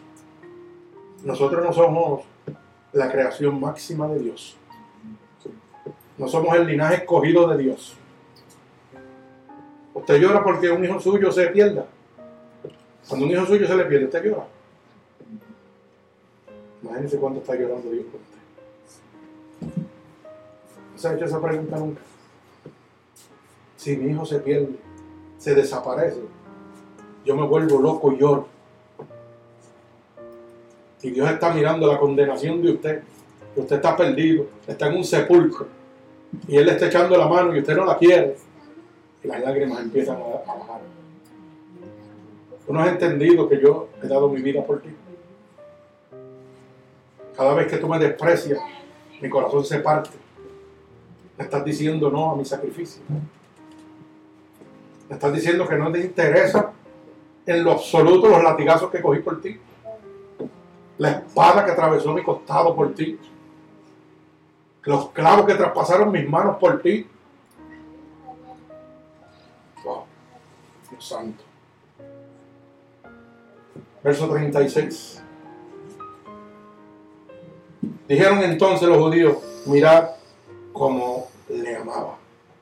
Cuando los judíos se dieron cuenta de que Jesús lloraba por Lázaro, se dieron cuenta del amor que Dios manifestaba hacia él. Ese mismo amor que Dios manifiesta hacia tu persona en este momento. Sin importarle la situación que tú estás, Él está dispuesto a traspasar, a venir a coger pedradas por salvarte a ti. Él está dispuesto nuevamente a ser crucificado en este momento por ti nuevamente. Bendito el nombre de mi Señor Jesucristo. Tanto así que envió a su unigénito para que todo aquel que él crea no se pierda, mas tenga vida eterna. Bendito el nombre poderoso de Jesús. Mire como dice Romanos capítulo 5 y verso 8. Romanos 5, 8, bendito Dios.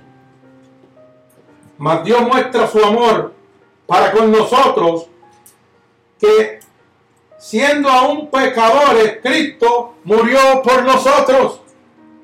Mire cómo Dios muestra su amor. Que aún yo siendo pecador, Cristo decidió morir por mí. Hermano, algo tiene que ver visto Cristo en mi corazón. Algo tiene que estar viendo Cristo en su corazón.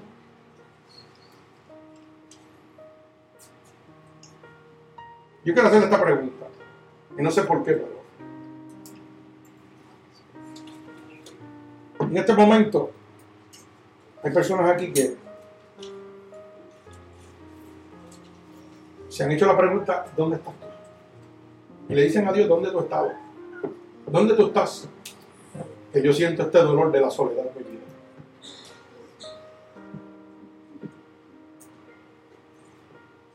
¿Dónde tú estás, Señor? Yo siento dolor en este momento. ¿Dónde tú estás? ¿Tú sabes cuánto dolor yo tengo?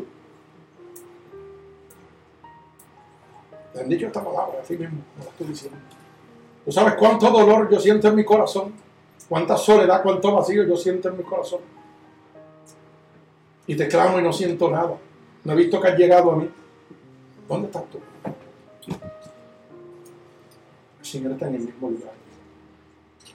El Señor está con los brazos abiertos diciéndote, aquí estoy. Aquí estoy. El mundo te ha dejado. Tus seres queridos te han abandonado. Pero yo estoy aquí. Has puesto tus esperanzas nuestros amigos, nuestros familiares. Y ninguno ha calmado el dolor que tú sientes. ¿Sabes qué? Yo soy el camino, la verdad y la vida. Y nadie puede llegar al Padre si no es a través de mí. Yo soy el que calma el dolor. Yo soy el que calma tus heridas. Yo soy el que te da la paciencia, la paz, la mansedumbre, la templanza. Ese soy yo. Bendito el nombre poderoso de mi Señor Jesucristo. Dios ha dado la vida por tus pecados y por los míos. Bendito el nombre de Jesús. Su amor es vivificado en la vida de cada uno de nosotros.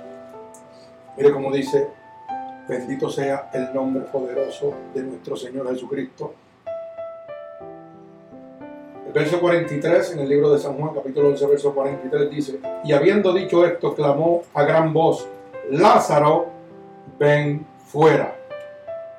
Y el que estaba y el que había muerto salió, atado las manos y los pies con vendas y el rostro envuelto en un sudario. Jesús le dijo, desatadle y dejadle ir. Bendito el nombre de Jesús. De la misma manera que Dios vivificó en la vida de Lázaro, lo quiere hacer en tu vida en este momento. Quiere sacarte de esa tumba, de ese sepulcro. Quiere desatarte en este momento de todas las ataduras que el enemigo tiene sobre tu vida. Hoy Dios quiere decirte, como le dijo Marta, Marta, quita la piedra. Y te está diciendo, quita la piedra. Estoy aquí. Quita ese obstáculo que impide que tú llegues a mí. Quita la piedra. Bendito sea el nombre de Jesús. ¿Sabe qué? Lázaro tuvo un cambio en su vida. A través de la muerte y el padecimiento de Lázaro, Dios fue glorificado. A través del sufrimiento que tú llevas en tu corazón en este momento. Porque estás intentando todo para ser feliz, pero no puedes ser feliz. Dios va a glorificar su nombre a través de ti. Cuando tú le digas, Señor, estoy aquí. Yo quiero rendirme a ti. Quiero probar lo que están tanto hablando. Dios va a glorificar su nombre en ti. Porque tu vida de sufrimiento, la vida que llevas en este momento, va a ser transformada totalmente. Con un solo toque del Espíritu de Dios.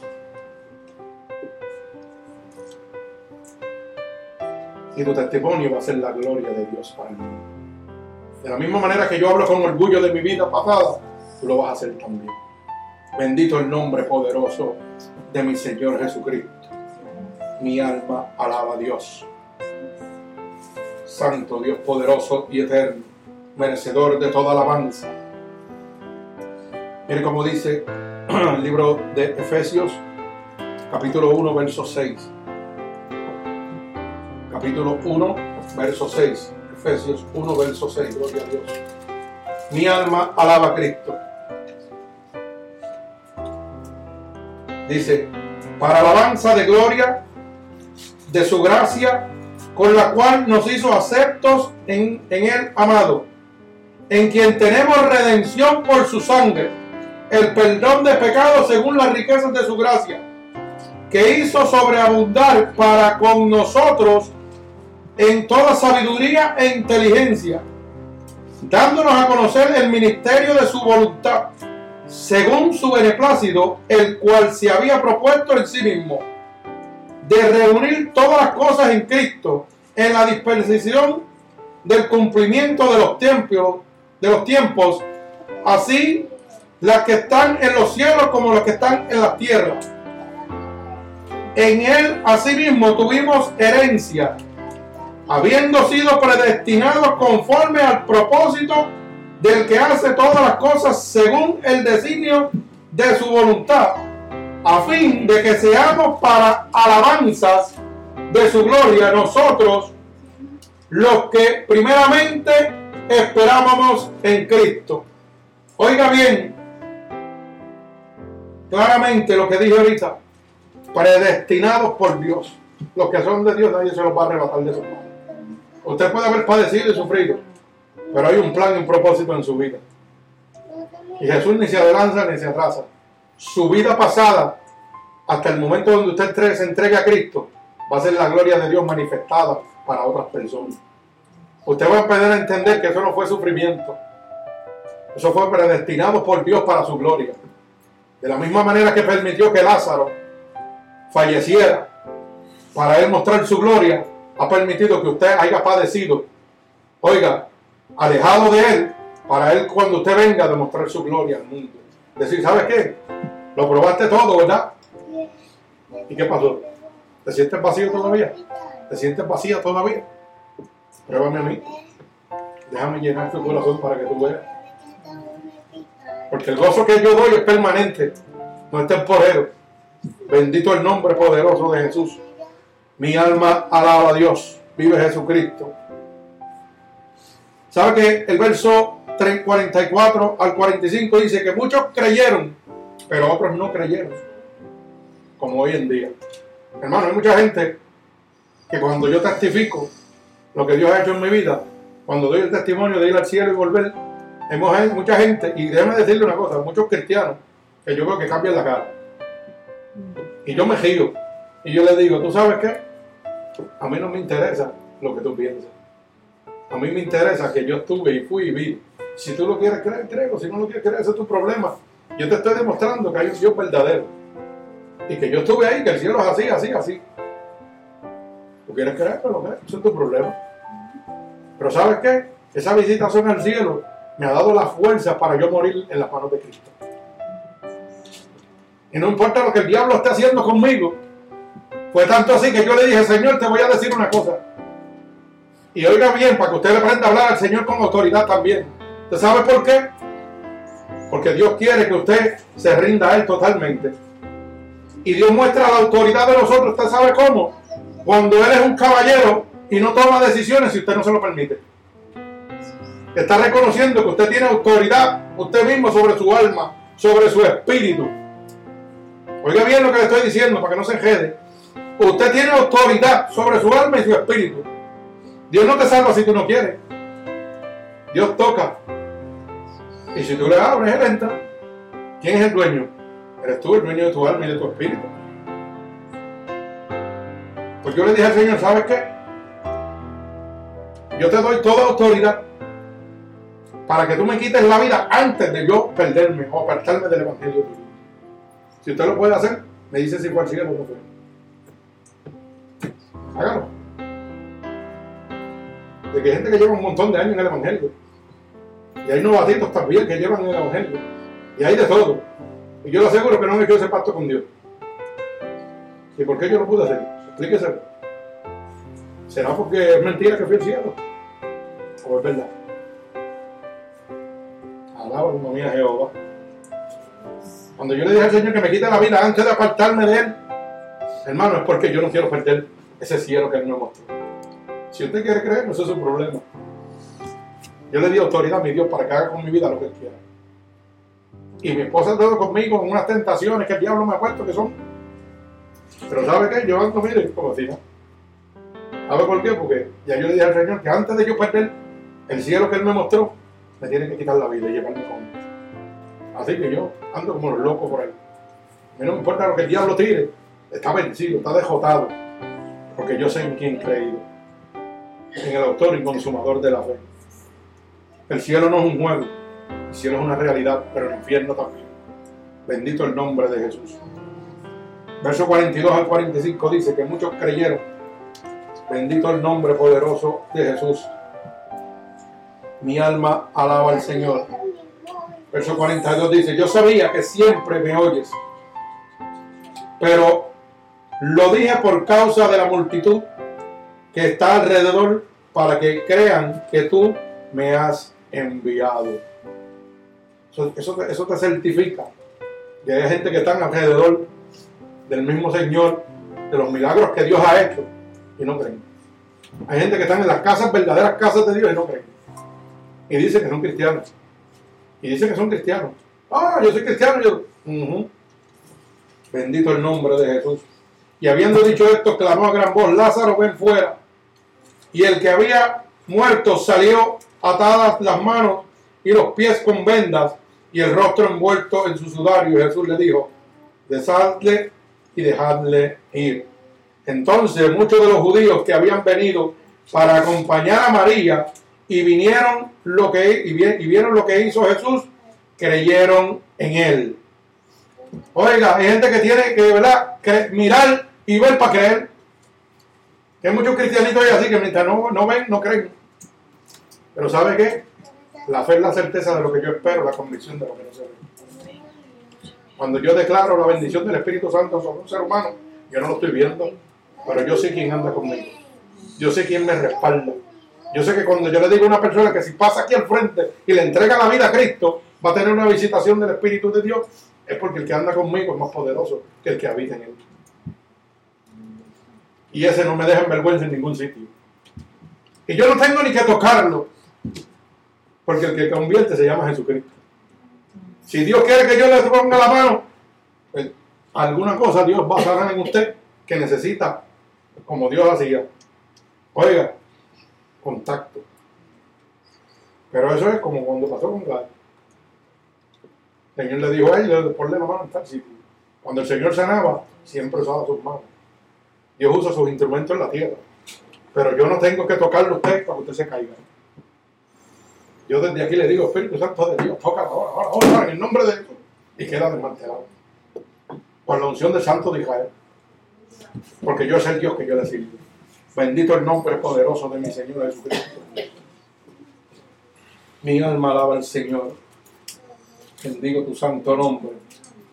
El libro de los Hechos, capítulo 13 y versos 48 y 50. Estamos combinando. Gloria al Señor. Libro de los Hechos, capítulo 13, verso 48. Bendito el nombre de Jesús, al verso 50. Dice así: Los gentiles oyendo esto se regocijaban y glorificaban la palabra del Señor y creyeron todos los que estaban ordenando para la vida eterna, ordenados para la vida eterna. Y la palabra del Señor se difundía por toda aquella provincia. Pero los judíos instigaron a mujeres piadosas y distinguidas y a los principales de la ciudad y levantaron persecución contra Pablo y Bernabé y los expulsaron de sus límites. Mucha gente van a creer a esta palabra de salvación. Y mucha gente en este momento, por si usted no lo sabía, y los hermanos han vivido esta experiencia, que nos han tratado de boicotear por ahí, por internet, se van a levantar contra el ministerio para que las predicaciones no salgan. Pero el Dios que yo les sirvo es más poderoso.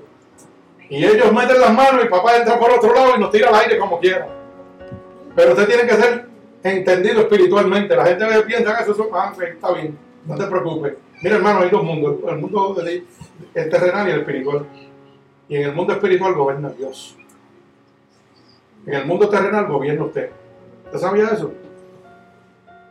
Y usted dirá, no, pero Dios gobierna así, si tú le das la autoridad.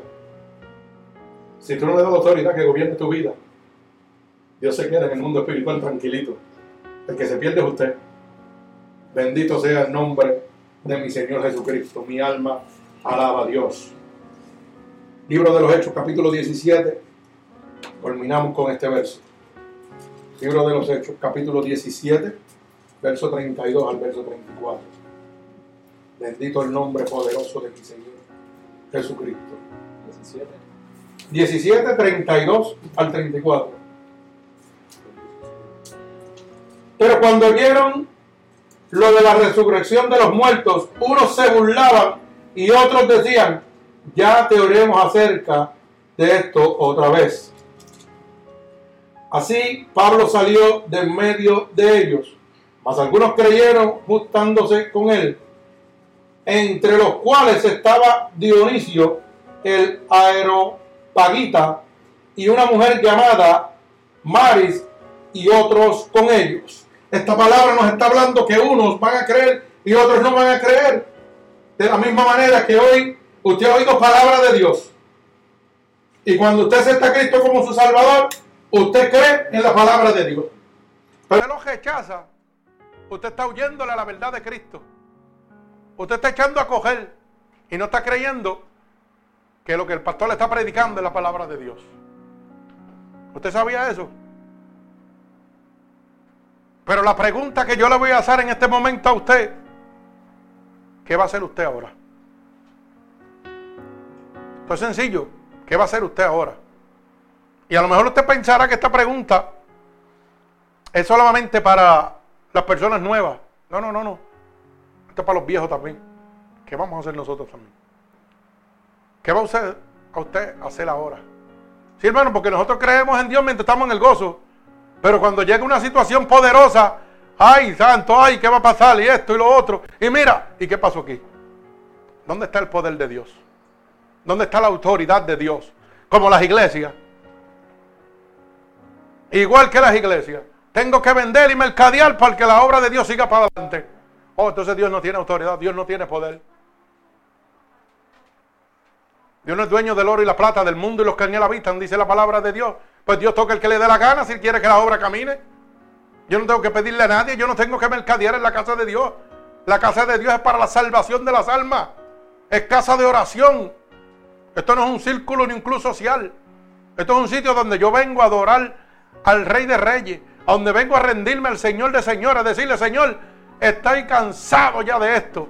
Estoy cansado de vivir esta vida. Quiero una transformación en mi vida. Tócame. Tócame porque lo necesito. Y Dios te toca. Pero usted tiene que entender eso. Y vuelvo y le pregunto, ¿qué hará usted en este momento? Como le pregunto a los hermanos oyentes también, ¿qué hará usted en este momento? ¿Usted va a creer en todo lo que la palabra de Dios le ha dicho en este momento? ¿Usted va a creer que hay un Dios que te ha dicho que quiere sacarte de la enfermedad, de la muerte y del sepulcro donde te encuentras en este momento? Todos nosotros hemos buscado en el mundo todo, porque si yo digo que ustedes nada más, yo estoy mintiendo. Porque yo también en el mundo, igual que todos los que estamos aquí, hemos buscado la felicidad en las cosas del mundo. Y es temporera, por un ratito. Es por un ratito, pero cuando llega la soledad, se acabó todo. Y yo le puedo decir que desde que Cristo llegó a mi vida, hay paz. Ya no tengo ese momento de oscuridad nunca más. Ese momento de sufrimiento.